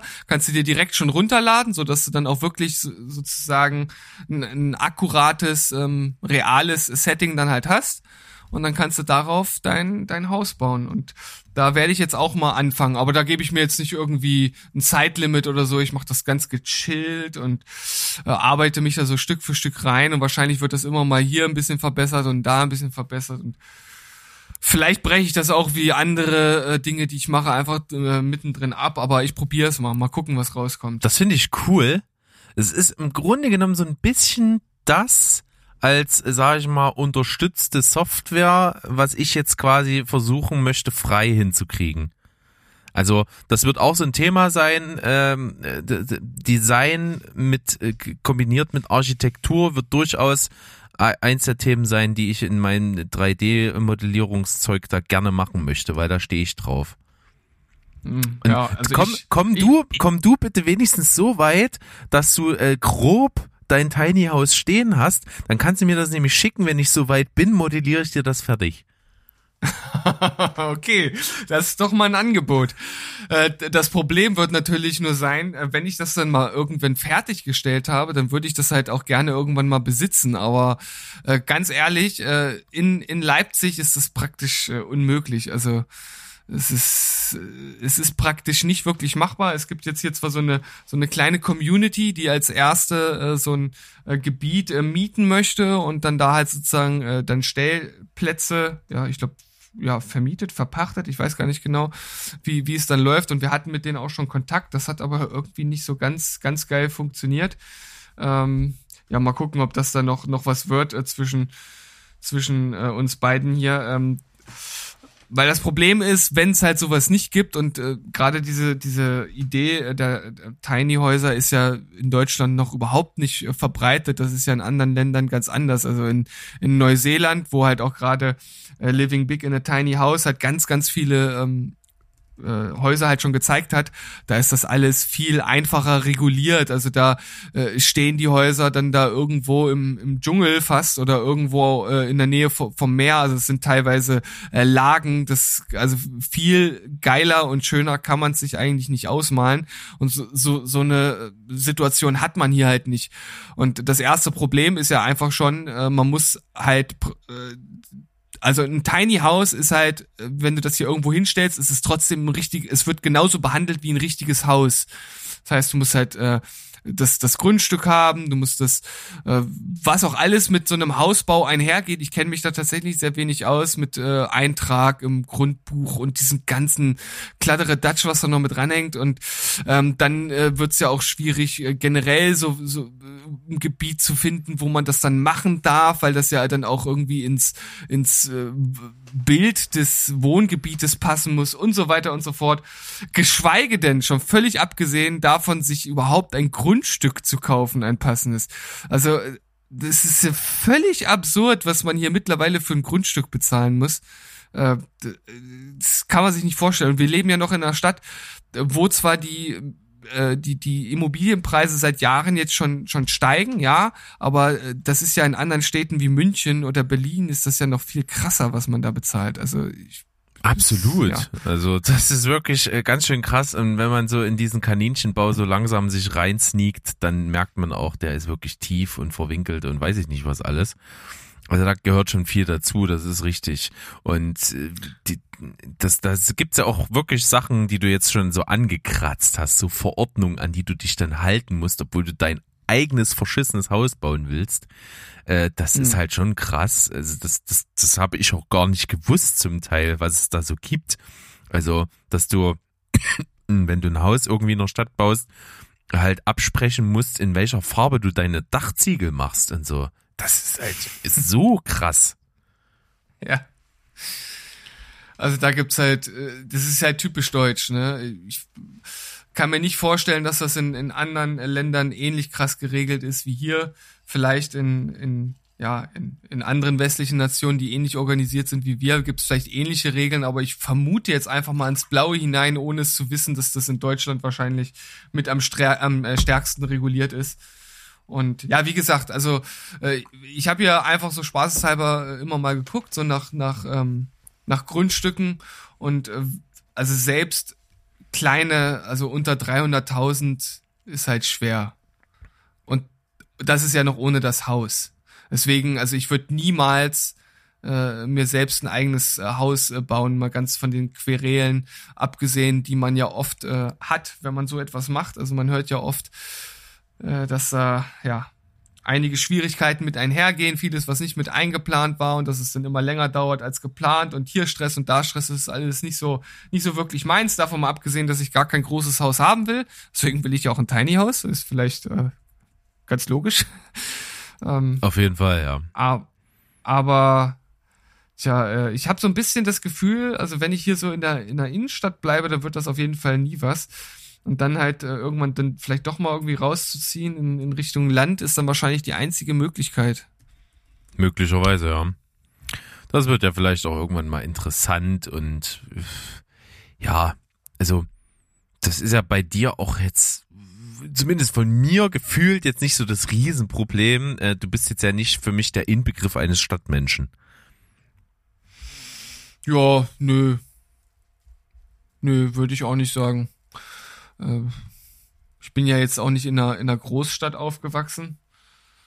In einer Kleinstadt. Ich, ich bin schon gern hier in der Stadt, aber ich habe äh, auf jeden Fall so das Gefühl, dass es halt immer mehr so, ja, Richtung zumindest äußerer Speckgürtel oder dann vielleicht doch auch irgendwann mal aufs, aufs Land gehen könnte weil ich auch einfach merke, dass ich, äh, dass ich halt die Ruhe liebe. Ja? Also ich habe in meinem Job schon genug Krach, im Grunde genommen den ganzen, die ganze Zeit, wenn ich, wenn ich in der Schule bin, in der Grundschule. Und ähm, da will man dann nach Hause kommen und nicht mehr alle fünf Minuten die Straßenbahn vorbei, äh, vorbeifahren hören. Ähm, oder äh, die, die Nachbarn, die dann laute Musik hören oder so. Äh, es ist dann, es ist schon ein bisschen bisschen zu viel. Ich merke, dass ich das nicht mein Leben lang so, äh, so haben möchte. Hm. Ja, das äh, kann ich mir gut vorstellen. Also Beispiel, das, was das ganz gut darstellen würde. Stell dir vor, ich würde über oder unter dir wohnen. Du würdest, das, würdest das, bei mir Dauer klingeln, dass ich meinen ja, verkackten Subwoofer einfach mal ausmachen soll. Ey, ihr könnt euch das nicht vorstellen, ne? Ich war, ich habe jetzt nur schon ein paar Mal mit Berg zusammen äh, Filme geguckt bei ihm. Zum Beispiel äh, Rambo Last Blood und ey, der Subwoofer, der bumst alles weg, ey. Also die, die Wohnung unter äh, Berg, die, die müssen wirklich denken, wir reißen oben die Wohnung ab. Also das ist schon äh, wirklich äh, massiv. Und ja, ähm, ich, da, da könnten wir Probleme bekommen, äh, wenn, wir, wenn wir Nachbarn wären. Ich habe ich hab letztes Mal so gedacht, das eigentlich, eigentlich wäre schon geil, wenn Berg mein Nachbar wäre. wär Dann habe ich daran gedacht, cool, ja.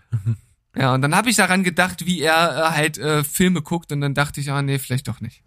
Ja, dann, dann könntest du mir doch in einer großmannstumsmäßigen Geste einfach richtig geile Surround-Kopfhörer schenken, äh, zwei Paar. Oh ja. Und dann ist es Ja. doch in Ordnung. Dann, dann äh, verzichte ich auch auf die Anlage. Das würde ich sogar vielleicht machen. Siehst du? Problem gelöst. Wenn ich dich- Wir werden Wenn Nachbarn. ich dich dafür da hätte. Super.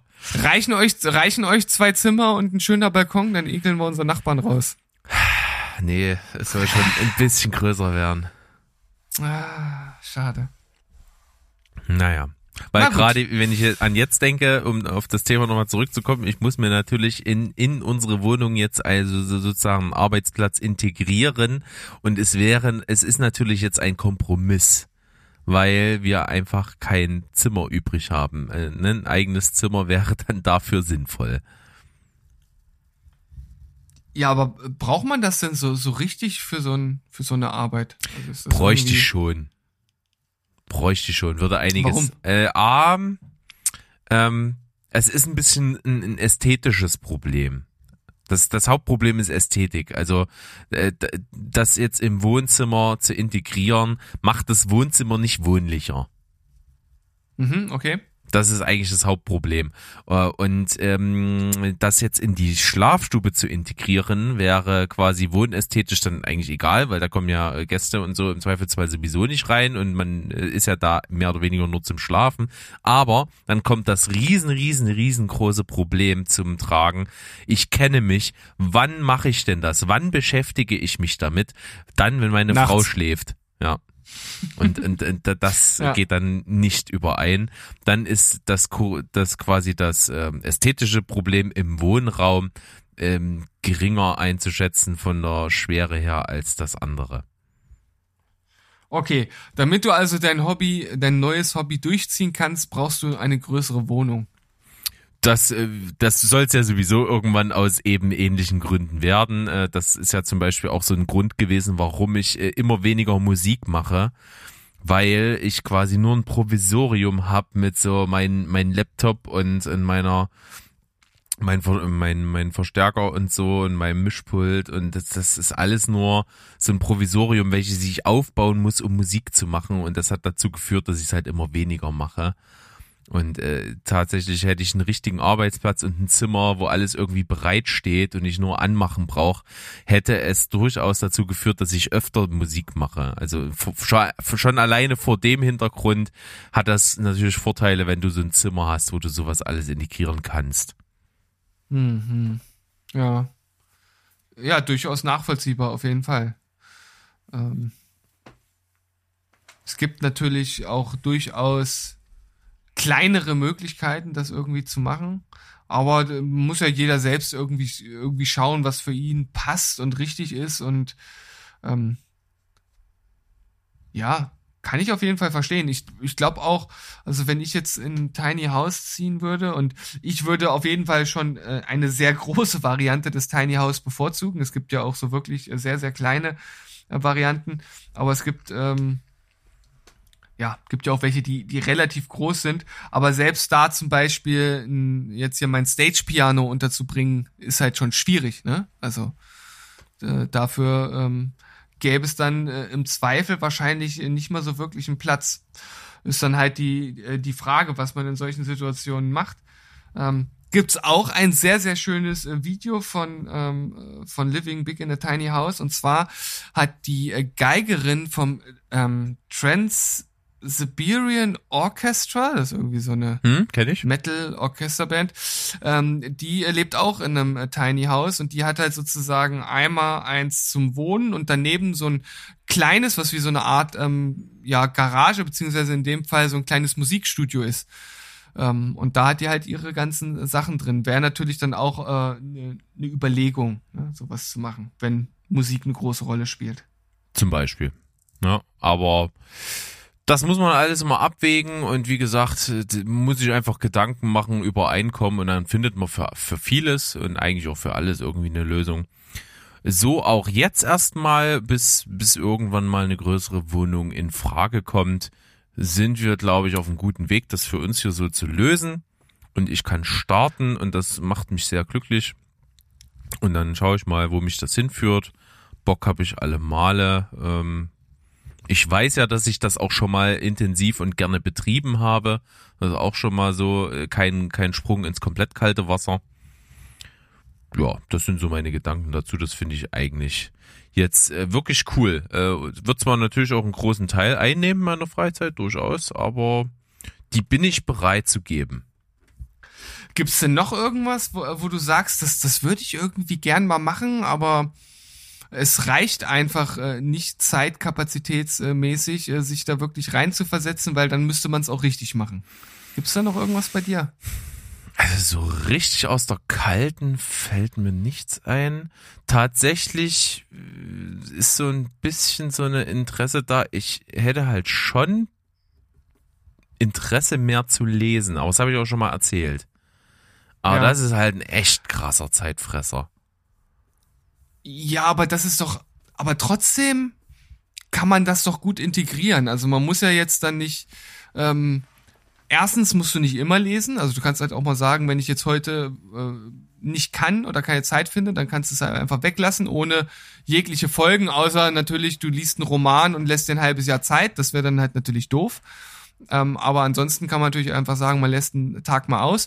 Oder ähm, man muss dann natürlich auch lernen, einfach Lücken, die da sind, zu nutzen, äh, um dann halt auch einfach mal 10 oder 20 Minuten zu lesen. Richtig. Auch. Und äh, das ist ja, finde ich, mit fast allem vereinbar. Also für mich. Ja. Äh, ne, und ich habe halt festgestellt, mir fällt's schwer. Hm. Also habe ich mir jetzt fast gedacht, ich, dass die Antwort so Ja, kommt. ist wirklich so. Ähm, habe ich auch erzählt, dass ich mal, dass ich schon Bock hab. Äh, Gerade, ich habe, also mein Einstieg ist ja jetzt, habe ich ja erzählt, die die Harry Potter Bücher. Ich habe halt schon Bock drauf. Und es gab auch Phasen, wo ich wirklich relativ krass hinterher war. Aber jetzt momentan ist zum Beispiel so eine Phase, das ist ewig her, dass ich es in der Hand hatte. Und ich hm. krieg's mhm. irgendwie nicht so richtig hin, das zu integrieren. Aber was willst du denn überhaupt lesen? Willst du eher Romane, Fiktion lesen oder Sachbücher oder? Ich glaube eher, ich wäre so so fiktionsmäßig. Okay. Also einfach irgendwie gute, spannende, bereichernde Geschichten. Das ist, ist, ja so ein bisschen ähnlich, warum ich gerne Filme gucke. Ich will halt hm. gerne irgendwie eine coole Geschichte irgendwie sehen, die vielleicht auch noch in, in, künstlerischer, handwerklicher Weise in irgendeiner Art und Weise gut gemacht ist. Ich glaube, dieses Erlebnis kann man halt äh, in, in einer ganz anderen Form, wo man ganz andere Bereiche im, im Hirn und äh, im, im Wohlbefinden anspricht, mit Büchern ja auch nochmal erreichen. Ja, aber dazu musst du natürlich auch eine gewisse Masse an Büchern auch lesen, um, um zu diese verschiedenen Ausprägungen alle mal mitzubekommen. Hm. Also ich bin ja eher, eher so der Sachbuch-Typ. Also es ist auf jeden Fall der größte Teil an, an Büchern, die ich lese. Und ich, ich muss sagen, es ist auch sehr gefährlich, äh, mich in die Bücherei zu lassen. Weil, weil das ist so wie beim Einkaufen. Ne? Man soll sich ja eigentlich immer einen Zettel machen, wo man aufschreibt, was man einkauft und dann kauft man auch wirklich nur das ein. So, und ich suche mir jetzt ein Buch raus, was ich irgendwie äh, lesen möchte. Das finde ich dann äh, im, im Katalog und sagt mir, das ist da, dann schreibe ich mir auf, wo das ist. Und dann gehe ich rein in die Bibliothek und dann gibt's dann da immer so einen Bereich, so die neuen Bücher und dann gucke ich da immer so ganz kurz mal, werf so einen Blick hin, oh, das klingt ja auch nicht schlecht. Und dann muss man ja auch, ja, dann ist äh, das erste oder zweite oder dritte Buch ist dann schon irgendwie im, im, äh, im Korb drin und dann muss man ja irgendwie noch dahin gehen, wo man eigentlich hin möchte und überall sind ja auch äh, Bücher. Ich müsste das eigentlich so machen wie Ted, als er nicht wissen möchte, wie das, äh, wie, wie der Super Bowl mit ausgeht. Mit dem sensorischen Deprivator. genau, der sensorische Deprivator. Damit ich auf gar keinen Fall irgendwelche geilen Cover sehe, die mich sofort ansprechen. Ähm, ich, ich war jetzt auch das, äh, das erste Mal seit langem äh, letztens wieder äh, in der äh, Bibliothek und äh, wollte mir zwei Bücher holen und bin am Ende mit acht nach Hause gegangen. Ordentlich sieben. Aber äh, so ist das und das ist auch vollkommen in Ordnung und ich, man muss, glaube ich, auch lernen, ähm, das, das, und das war auch so ein bisschen so ein ausschlaggebender Punkt, warum ich jetzt wirklich gesagt habe, ich will das wirklich jetzt angehen. Man muss lernen, so mit solchen Impulsen, solange sie da sind, was zu machen. Weil das blockiert. Also du findest, das ist schon, hm? du findest das schon in Ordnung, wenn die da sind. Man muss denen auch mal nachgeben. Ja. Und man okay. muss, glaube ich, auch den Mut haben, äh, zu erkennen, wenn man sich in irgendwas verrennt. Das ist auch ganz ja. schwierig. Also mhm. ähm, wenn ich jetzt wirklich, also Gesetz im Fall, ich, ich gebe jetzt wirklich einige Sachen Geld aus für, für den Rechner, den ich da brauche, äh, richte mir die Ecke ein, stelle mein Privatleben so mehr oder weniger in Anführungsstrichen um, um das wirklich zu machen, investiere Haufen Zeit und stelle meinetwegen jetzt nach drei Monaten fest, das ist, es vibet gar nicht, dann muss ich halt auch wirklich nicht weiter dran festhalten. Ne, dann muss ich auch wirklich, wenn es wirklich so einen Punkt erreicht, wo ich sage, das, das, daraus wird nix, dann muss ich auch den, den Cut setzen und nicht sagen, jetzt habe ich so viel investiert, jetzt versuch, muss ich das irgendwie mal durchziehen. Ja, das ist immer schwierig, ne, weil äh, man denkt, wenn man viel investiert hat, vor allem natürlich Geld und auch Zeit, äh, dass man es irgendwie weitermachen müsste, aber viele verstehen nicht diese Zeit und dieses Geld, das ist halt schon weg, egal was man macht. Ne? Korrekt. Es ja. ist halt, das ist, das ist halt eine, eine reine Kopfsache, äh, ne? Dass man halt denkt, man hat jetzt dieses Geld ausgegeben und man muss es dann auch nutzen, aber ob man es nutzt oder nicht, ändert überhaupt nichts daran, dass es ausgegeben ja, wurde. Das ist so dieser Amortisationsgedanke.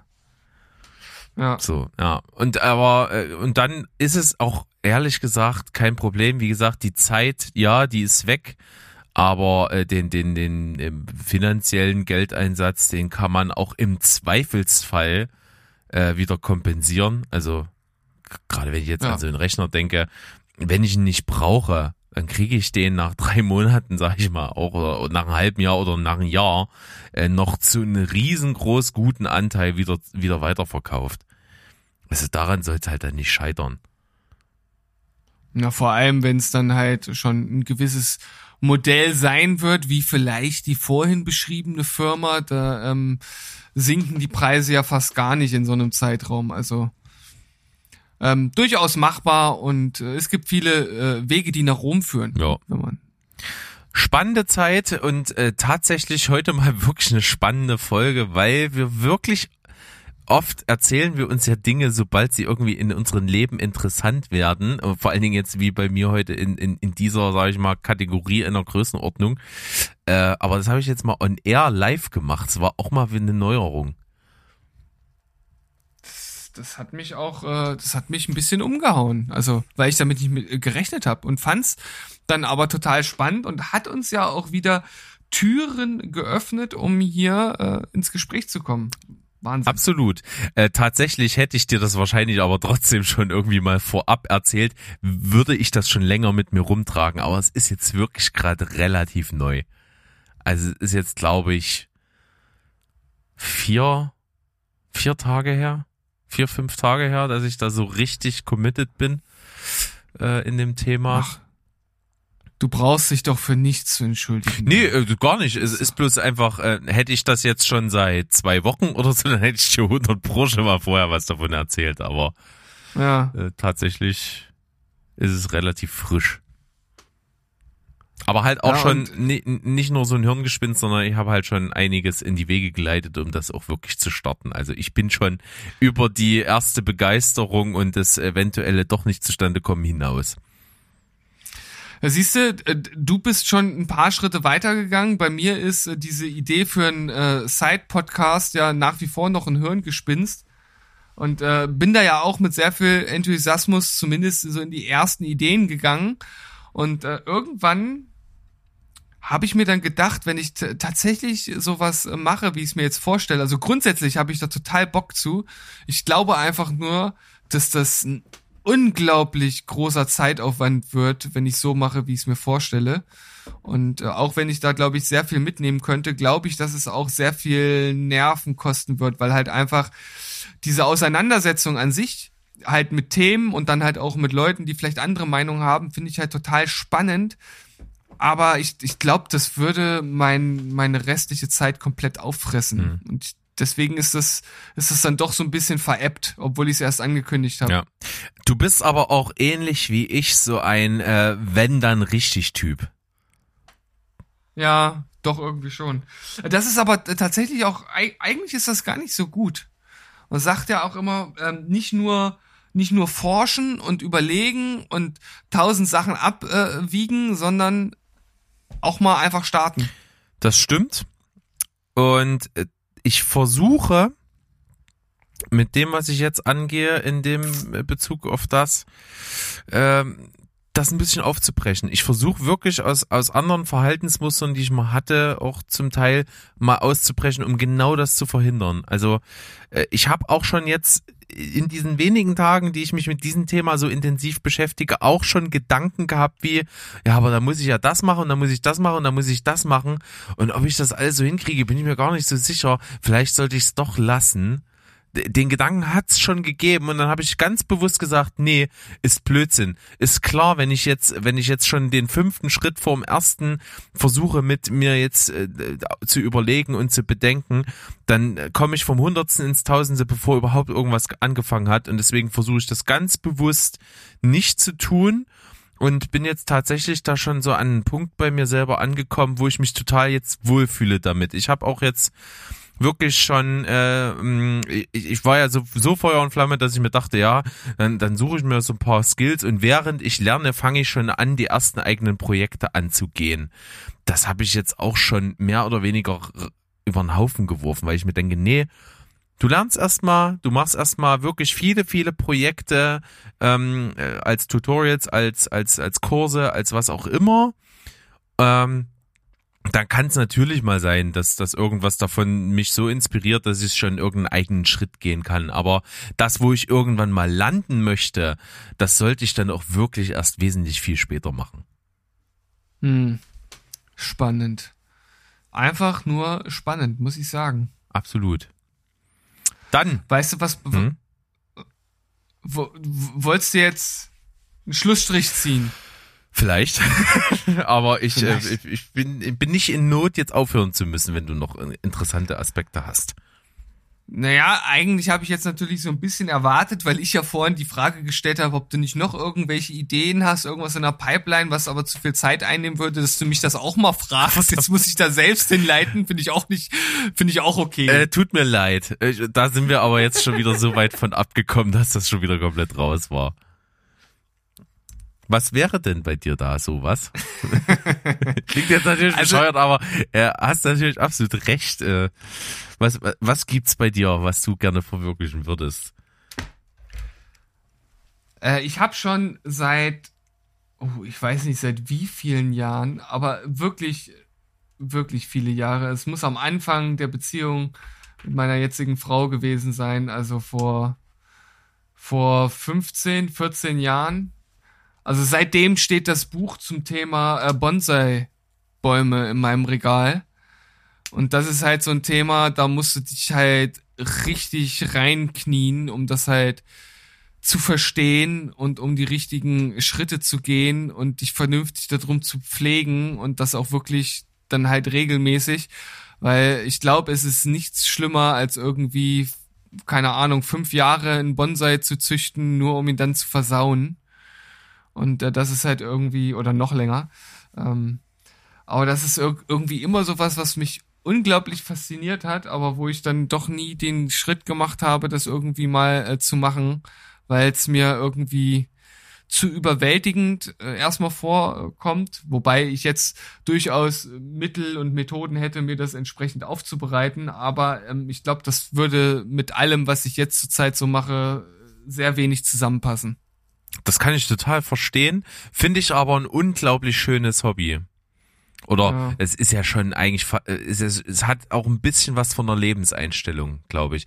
Also äh, Bonsai züchten und da sich so richtig damit zu befassen, das ist mehr, als es so auf den ersten Blick zu sein scheint, weil da geht's ja nicht nur um die reine botanische Pflege, sondern da gehen ja auch so richtige Lebensentwürfe mit einher. Ja, ja, ja. Und äh, tatsächlich ist es so, dass äh, damals einer der späteren äh, Karate äh, äh, Kit-Teile mich äh, so ein bisschen ich weiß nicht, irgendwie so diesen äh, sprichwörtlich den Samen in meinen Kopf äh, gepflanzt hatte. Äh, damals habe ich jetzt nicht sofort gedacht, ich müsste jetzt irgendwie Bonsais äh, selbst äh, züchten oder ich finde das cool oder so. Aber ich glaube, ich glaube, es war dann der der dritte oder der vierte Teil äh, tatsächlich sogar, wo äh, Mr. Miyagi dann irgendwie ein, ein, richtig so einen Bonsai-Laden hat, der dann auch verwüstet wird. Das müsste der so. dritte sein. Der Weil dritte, der vierte ja. ist der ja, mit Hilary Swank. Ja, aber das kann da ja auch sein, das weiß ich jetzt nicht mehr genau. Aber ist ja auch egal. Äh, Ich, ich weiß, dass ich äh, das damals da gesehen habe und irgendwie fand ich das fand ich das da schon faszinierend und ich fand damals auch schon generell ähm, asiatische Kulturen und vor allem natürlich die japanische irgendwie wie spannend und das spielt da ja auch eine große Rolle und seitdem ist das irgendwie in meinem Kopf und irgendwann dachte ich mir dann so, ja, kannst dich ja irgendwie mal drüber informieren und als ich dann aber gemerkt habe, wirklich was dahinter steckt, habe ich es dann doch nie nie gemacht tatsächlich. Hm. Hm. Aber äh, du, du bist auf jeden Fall der Typ dafür. Also würdest du jetzt zu mir kommen, würdest sagen, pass auf, Berg, ich habe jetzt hier angefangen, Bonsais zu züchten, würde ich sagen, ja, äh, cool, äh, überrascht mich nicht. Über, überrasch mich nicht, du bist jetzt Bonsai Bonsai Steve. Bonsai Sensei. Bonsai Sensei. Bosti bin ich dann. Boasty. Oder Stebo. Steve. Das äh, klingt gut, ja. Das, das hat Gewicht. Gut, ja. Definitiv. Das, ja, also das glaube ich, dass das so ein Ding wäre. Da sind wir so ein bisschen wieder bei der letzten ähm, Steven Quatschberg-Folge, wo es so darum ging, wenn Geld keine Rolle spielen würde, ja. dann wäre das durchaus eine schöne Art, seine Zeit zu verbringen. Also äh, oder ein Teil seiner äh, gewonnenen Zeit sozusagen. Ja, ne, ich glaube, wenn ich äh, diese Freiheit hätte, dann wäre das, glaube ich, einfacher als jetzt, ne? Weil jetzt hat man natürlich irgendwie so sein seinen Tagesjob, dem man halt nachgeht, und dann kommt man nach Hause und ja, ist in der Regel ja auch irgendwie schon so ein bisschen bisschen geschafft oder will vielleicht dann ne, den anderen Hobbys, die man so hat, nachgehen. Bei mir ist es ja nun auch auch sehr viel ähm, immer noch im Musikbereich und ja, da, da wird's dann, wird's dann natürlich schwierig. Und gerade in, in meinem Herzen schlagen ja, ähm, oder in meiner Brust schlagen ja so, so zwei Herzen. Auf der einen Seite bin ich halt immer noch so total fasziniert, so von dieser technischen Seite, was alles so ums Musikproducing ähm, sich dreht, entweder selbst äh, Musik zu machen ähm, oder dann halt das entsprechende Endprodukt zu formen. Aber auf der anderen Seite will ich auch viel, viel weniger Zeit vorm Rechner verbringen. Und ich habe ich hab auch wirklich den Wunsch, das zu machen, aber ich kann, ich, ich schaffe das irgendwie noch nicht so, wie ich es gerne wollte. Ja, verständlich. Ist ein ganz schwieriges Dilemma. Und was auch, finde ich, als so als Dilemma dazukommt, wo es um diese ganze Selbstverwirklichen, Zeit für Dinge finden, die einem wirklich wichtig sind, die einem Spaß machen und erfüllen, äh, Sache angeht, äh, habe ich so eine entscheidende Frage, die jetzt wieder ein relativ großes Thema aufmacht, aber glaubst du, dass so dieses gesellschaftliche, wie ist für, für so einen Otto Normalbürger der Tag aufgebaut in Verbindung mit Beruf und Privatleben, wie wird das in, sage ich mal, 50 Jahren sein? Wird das immer noch so sein, dass wir da irgendwie 40 Stunden Wochen fahren, so 9 to 5, äh, in, in, in, sag ich mal, in der großen Masse und, und das alles sich so gestaltet oder wird das viel offener sein? Ich bin mir ziemlich sicher, dass das sehr anders sein wird als jetzt. Und das liegt natürlich daran, dass die Technologisierung und der Fortschritt äh, nicht Halt machen wird. Der wird weitergehen und zwar mit Riesenschritten. Und äh, das wird halt mit sich bringen, dass wir äh, trotzdem auf, ja, auf eine gewisse Art und Weise trotzdem äh, immer produktiver werden, äh, obwohl das natürlich auch ein äh, Problem ist, was jetzt natürlich die endlichen Ressourcen anbelangt. Aber äh, letzten Endes äh, glaube ich halt, dass es so sein wird, dass so viel halt von maschineller und KI-Seite übernommen wird, dass halt allen Menschen auf der Welt ein, ein gutes und schönes und leb, leb äh, oder, oder ähm, würdevolles äh, Leben äh, gestaltet werden kann, ohne dass man 40 Stunden die Woche arbeiten muss. Das muss man meiner Meinung nach auch heutzutage äh, eigentlich schon nicht mehr. Ähm, kommt natürlich auf den Lebensstil drauf an, ne? Und ob man jetzt einfach viel Geld verdienen möchte und ob einen dann die restliche Zeit nach einer 60-Stunden-Woche reicht, um dieses viele Geld auszugeben. Das muss aber jeder für sich selbst äh, entscheiden.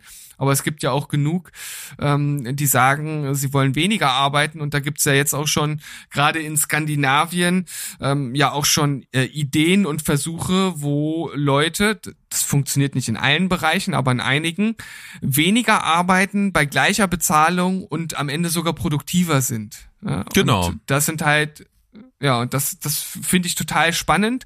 Und ich finde auch äh, sowieso das, äh, oder die Idee eines, ähm, eines Grundeinkommens ähm, sehr spannend und bin da auch äh, ein sehr großer Befürworter. Und äh, es gibt ja auch einige Leute, wie zum Beispiel den äh, Philosophen, äh, wie er sich äh, selbst ja auch äh, eingruppiert, ähm, Richard David Precht, der sagt, dass das kommen wird, dass das gar nicht ähm, dass das gar nicht abgewendet werden kann, weil es halt einfach eine gewisse Problematik in der Zukunft geben wird. Und das geht damit einher, was ich eben schon gesagt habe, mit dem technischen Fortschritt, dass halt gerade ähm, sehr, sehr viele Akademikerjobs in Zukunft halt von KIs übernommen wird und oder von damit zusammenhängenden Maschinen. Und äh, ja, diese Menschen werden sich nicht mit Hartz IV oder ähnlichem abspeisen lassen. Das wird nicht funktionieren. Das äh, wird die äh, Bevölkerung so in dieser äh, Art und Weise nicht, nicht annehmen. Und äh, ich glaube, dass es generell ähm, wenn man sich mal darüber ähm, richtig äh, informiert und auch guckt, wie bis jetzt Projekte in anderen Ländern gelaufen sind, äh, dass da viele Vorurteile zum, zum Grundeinkommen halt fallen werden. Also so, dass äh, dann alle zu Hause bleiben und nichts mehr machen. Das nee. wird halt, äh, das wird halt niemals passieren. Äh, ich bin der Meinung, dass ähm, die Leute, die sowieso, äh, ich sage jetzt mal ein bisschen abwertend, ähm, Sozialschmarotzer sind, die sind's ohnehin. Ja? Die sind's jetzt, die werden es auch später sein. Was man aber damit für freie Kapazitäten schafft, sowohl im Kopf für diejenigen, die wirklich am Hungertuch knabbern und äh, jeden Tag neu darüber nachdenken müssen, wie sie denn morgen das Essen für die Kinder äh, noch irgendwie bewerkstelligen. Was da halt für Druck aus diesen Menschen rausgenommen wird, einfach zu sagen, jo, mein Leben ist gesichert, wir haben Essen, wir haben zu Hause, ähm, das, das, das ist, als wenn du, als wenn du so einen Hinkelstein äh, von, von der Brust nimmst. Die äh, sind gesünder, es wird viel weniger äh, psychische Belastungen geben. Ja, und ähm, der Freiraum, der dann da ist, der kann halt auch einfach mal für für vielleicht absurde oder verrückte Ideen genutzt werden. Und wenn es nicht funktioniert, weiß man halt, dass es immer ein Netz gibt, das einen vernünftig auffängt und nicht so, wie es jetzt gerade teilweise ja man muss es so sagen, ja menschenunwürdig mit Hartz IV passiert. Also ähm, ich glaube, ähm, wenn wir uns nicht selbst in gewisser Weise in die Luft jagen oder mit äh, der nächsten äh, Pandemie, äh, die ja die Menschen nun auch mit verursachen, auslöschen werden, dann wird unser Leben oder kann unser Leben deutlich angenehmer und ähm, von weniger Arbeit bestimmt werden sein. Wow. ähm, äh, tausend Sachen, tausend Sachen, die ich jetzt anfügen wollte, hast du quasi jetzt alle mitgenannt. Total krass. Und ich gebe dir vollkommen recht. Also ich sehe das komplett ähnlich. Es ist, es kann nicht sein, dass in so einer modernen, äh, von Wohlstand geprägten Nation wie Deutschland eine ist, äh, noch sowas wie Existenzängste existieren. Das wäre ja, ja. nur das oberste Gebot, sowas auszumerzen und das ist möglich. Absolut. Also da gebe ich dir in dem Punkt schon mal ganz viel recht. Und es ist ja auch jetzt schon so, so sehr wir über dieses ganze Influencer-Zeug lachen zum Teil und wie wir es als lächerlich abstempeln. Es ist aber genau die Ausprägung, die diese Generation jetzt macht, ihre Schaffenskraft und ihren Willen zum Schaffen, der den meisten Menschen auf jeden Fall innewohnt, in eine selbstbestimmte Bahn zu lenken. Und hm. genau das ist ja das, was mit diesen, ähm, mit diesen technischen Fortschritt passiert. Die Arbeiten, die zum Leben notwendig sind, die Dienstleistungen sind, was auch immer, die werden irgendwann komplett übernommen und äh, es müssen die Schaffenskraft und der Arbeitswille in andere Richtung gelenkt werden. Und das ist ja im Grunde genommen, was die, was YouTuber und sowas machen. Die machen halt das, wo, wo sie irgendwie für brennen, wo sie Passion für haben und ziehen halt daraus Geld zum Leben. Hm. Äh, teilweise natürlich auch unter Zwang, weil mir kann halt auch äh, keine äh, keine äh, keine Ahnung Influencerin, die jetzt was weiß ich Influencerin für Fitness ist, erzählen, dass die Bock hat, jeden Tag irgendwie in die Kamera fünfmal zu erzählen, dass sie ein bestimmtes Proteinpräparat super toll findet. Das kann die mir auch nicht erzählen, dass das jetzt ihr ihre ihre Lebenspassion ist. Aber es mhm. ist natürlich notwendig, um prinzipiell trotzdem selbstbestimmt in diesem Bereich tätig zu sein. Zumindest momentan noch. Und gerade so ein Grundeinkommen, gebe ich dir recht, würde dazu führen, dass, dass man mal äh, versucht, sich irgendwie zu verwirklichen auch mit seinen, mit seinen Schaffensdrang. Und der ist einfach äh, bei jedem Menschen irgendwo da, außer eben bei denen, die sowieso jetzt auch schon Schmarotzer sind. Ja, also ich würde zum Beispiel auch, also was ich machen würde, würde es ein Grundeinkommen geben. Ich das, das werde ich jetzt auch machen, auch ohne Grundeinkommen oder nicht jetzt, aber irgendwann. Äh, ich werde auf jeden Fall ähm, irgendwann in Teilzeit arbeiten. Äh, das ist, das ist mein Ziel. Also ich will halt nicht 40 Stunden äh, die Woche arbeiten. Das ist mir halt einfach, ist mir halt einfach zu viel. Dafür ist mir mein, mein Leben zu wichtig. Ähm, ich brauche nicht, äh, ja, das Geld, was ich halt für diese ganze Zeit, die ich dann ähm, auf der Arbeit bin, ähm, das, das brauche ich nicht, um mir irgendwelche Dinge zu kaufen, die ich dann letzten Endes äh, nicht brauche. Ähm, ich glaube halt, die Zeit, ja, die begrenzte Zeit, das klingt jetzt ein bisschen schwülzig, ne, aber wir, wir haben alle nur eine begrenzte Lebenszeit. Äh, ich ich habe eine, eine wunderbare Frau, mit der ich teilweise vielleicht auch ein bisschen zu wenig Zeit verbringe, weil ich dann doch hier irgendwelche anderen Sachen mache. Ähm, und man kann so viel Sachen machen, die halt einfach äh, wenig oder gar nichts kosten. Ähm, und äh, diese Zeit will ich halt nutzen. Und das kann ich nicht machen, wenn ich 40 Stunden, äh, geschweige denn 60 oder 80 Stunden, wie es manche machen. Ähm, die haben dann einen Haufen Geld, aber ja, was macht man denn mit so viel Geld, wenn man eigentlich gar keine Zeit hat, das auszugeben? Und ähm, hier äh, übrigens noch, noch ein ganz wichtiger Punkt, der für die Zukunft, glaube ich, auch unglaublich wichtig ist. Und äh, das ist jetzt nochmal, äh, also falls wir Verschwörungstheoretiker unter unseren äh, Zuhörern haben, dann ist das jetzt auf jeden Fall so ein richtiger Stich in euer Herz und es tut mir überhaupt nicht leid. Ähm, aber wir brauchen halt einfach mehr solch äh, großartige äh, Philanthropisten wie Bill Gates und auch äh, Warren Buffett, die halt äh, wirklich händeringend versuchen, äh, Milliardäre zu finden, die ihrem Beispiel folgen wollen, ähm, um halt möglichst noch während ihrer Lebenszeit halt einen Großteil ihres ähm, Vermögens äh, zu spenden, um das für sozial sinnvolle Dinge zu nutzen. Und äh, diese, dieser Egoismus, äh, gerade der, der Superreichen, ist halt etwas, was äh, da ähm, ja zukünftigen Gesellschaften vielleicht das Genick brechen könnte, weil wenn diese Kluft immer größer wird und äh, diese Superreichen nichts für den Rest der Gesellschaft machen, außer immer weiter für sich äh, Geld anzuhäufen und die unten äh, kommen nicht mal über die Runden, dann ähm, ist man an so einem Punkt, wo dann halt auch ähm, Revolutionen entstehen. Habe ich gerade einen Podcast zugehört, deswegen kann ich da so neunmal klug drüber reden. Ähm, und äh, das ist was, äh, wo ich mir halt wünschen würde, dass, dass da mehr ähm, in die Richtung gehen. Weil jetzt mal ganz offen und ehrlich, der Gedanke, irgendwie Milliardär zu sein, ist irgendwie schon cool. Ich kann den nachvollziehen, aber was soll man denn mit dem ganzen Geld machen? Das glaube ich auch. Und das, ich habe das Beispiel, glaube ich, schon mal hier im Podcast gebracht. Aber es so banal es ist, es ist so ein bisschen das Ganze im, im Kleinen. Ich kann mich noch genau erinnern, ja stimmt, ich habe es erzählt, äh, die, diese GTA äh, 5 Geschichte, wo ich dieses Spiel einfach durchgespielt habe und während des Spiels gibt's halt eine Möglichkeit da mit Aktien zu handeln und die Spielhandlung nimmt dann auf diesen Aktienmarkt Einfluss und wenn du das richtig machst, während du das Spiel durchspielst, dann hast du halt am Ende der, der Kampagne, der Story, hast du unendlich viel Geld zur Verfügung. Und ab, ab, wo ich den Punkt erreicht hatte, habe ich es nicht mehr gespielt. Mhm. Es war vorbei. Und genau die Gefahr besteht, ist, wenn du nicht mehr auf irgendwas hinarbeitest.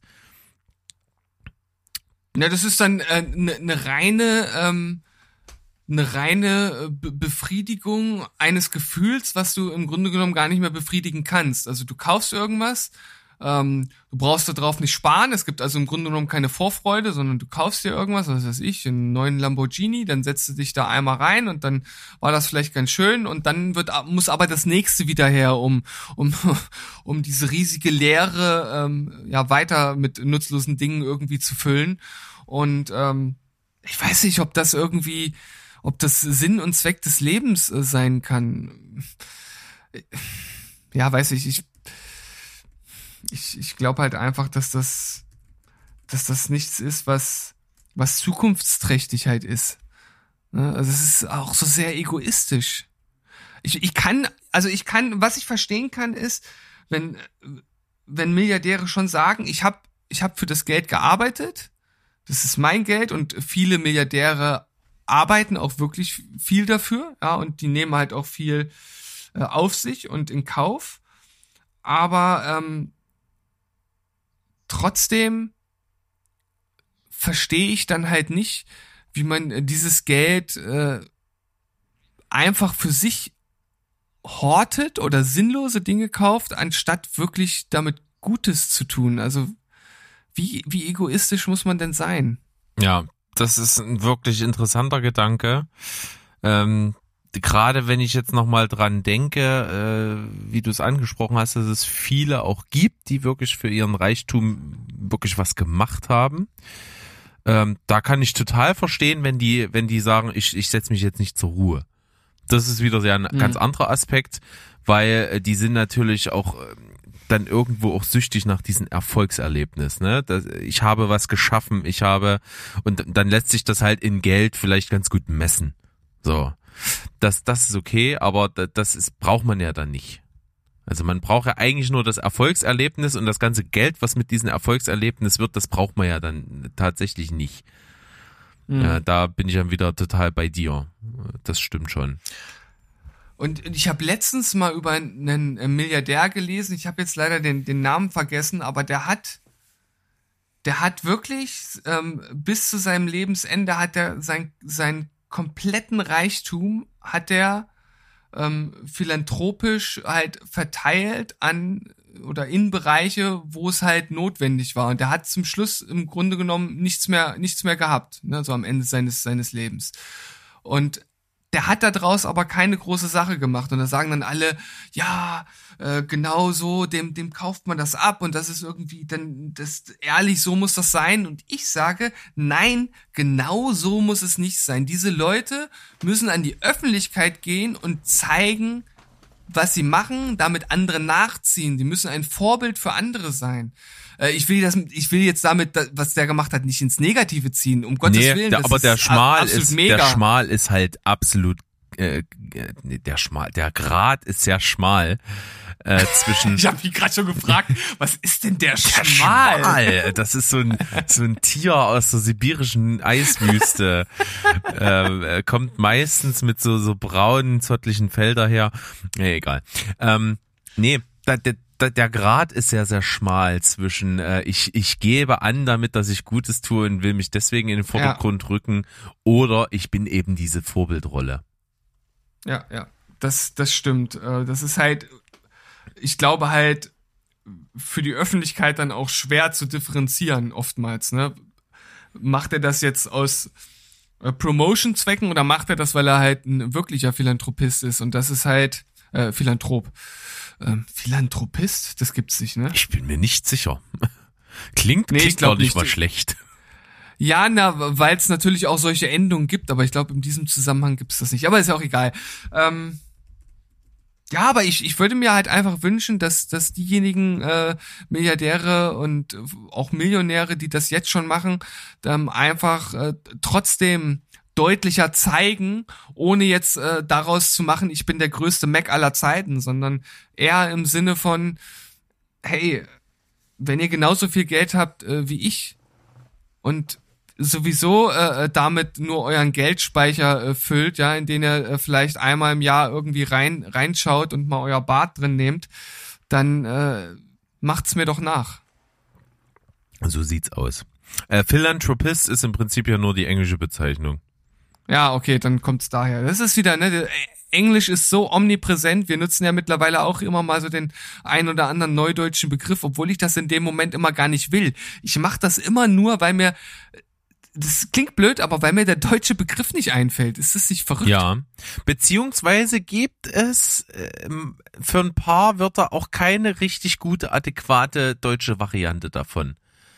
Äh, ja, Beispiel es, es klingt Watchlist. Dann, klingt ein bisschen un, ja, ja, Merkliste. Klingt ein bisschen, klingt ein bisschen ungelenkt dann auf Deutsch, ja. ne?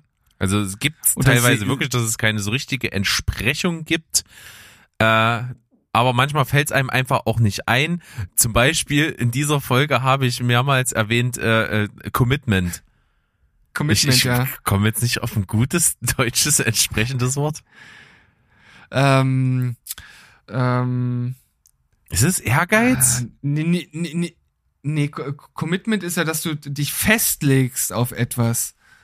Dass du eine, ähm, Ja, dass ich meine Anstrengung da hineinlege. Ne, äh, Commitment ist ja eigentlich, also äh, warte, ich, ich gucke jetzt einfach direkt nach der nach der Übersetzung, weil das ist ja eigentlich, dass du dass du das jetzt festlegst, dass du das machen möchtest. Das ist eine eine Festlegung. Commitment. Ich hab's gleich. Kurz warten. Wie, wie so eine Art Selbstverpflichtung.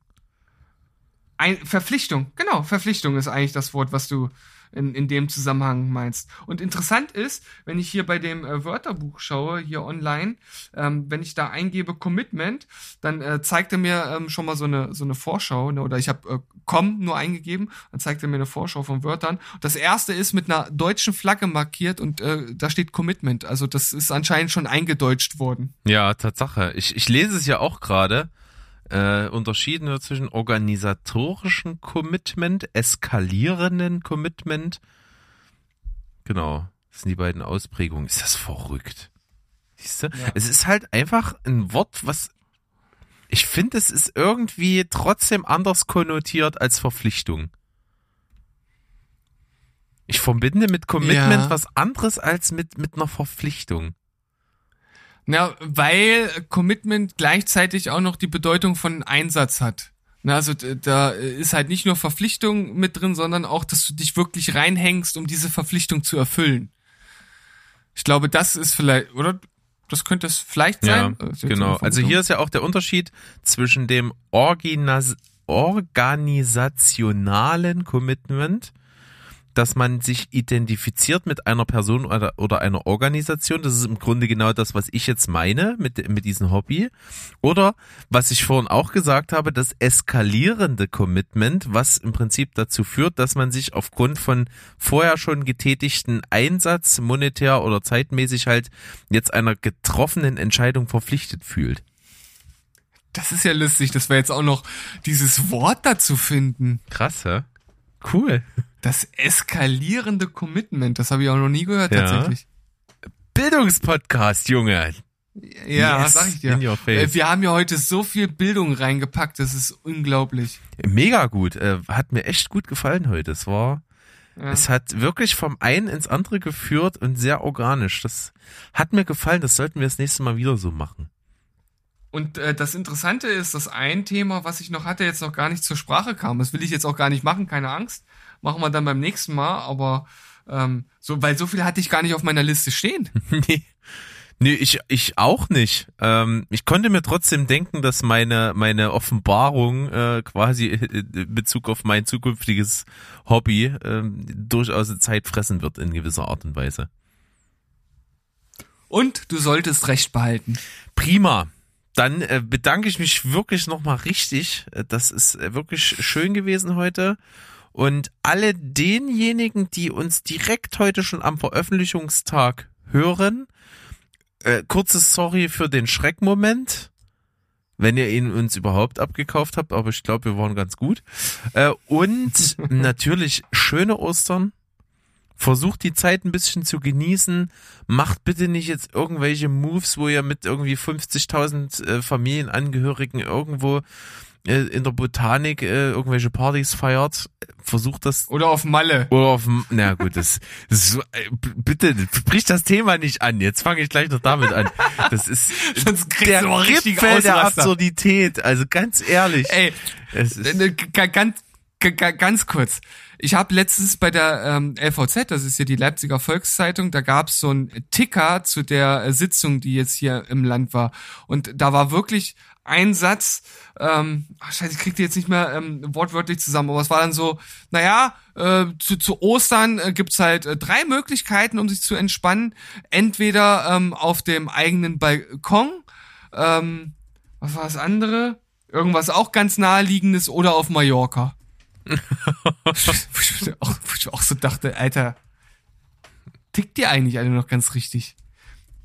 Ja, und da wird ja jetzt sogar äh, geschätzt oder vermutet, dass 40.000 Menschen über Ostern nach äh, Mallorca fliegen.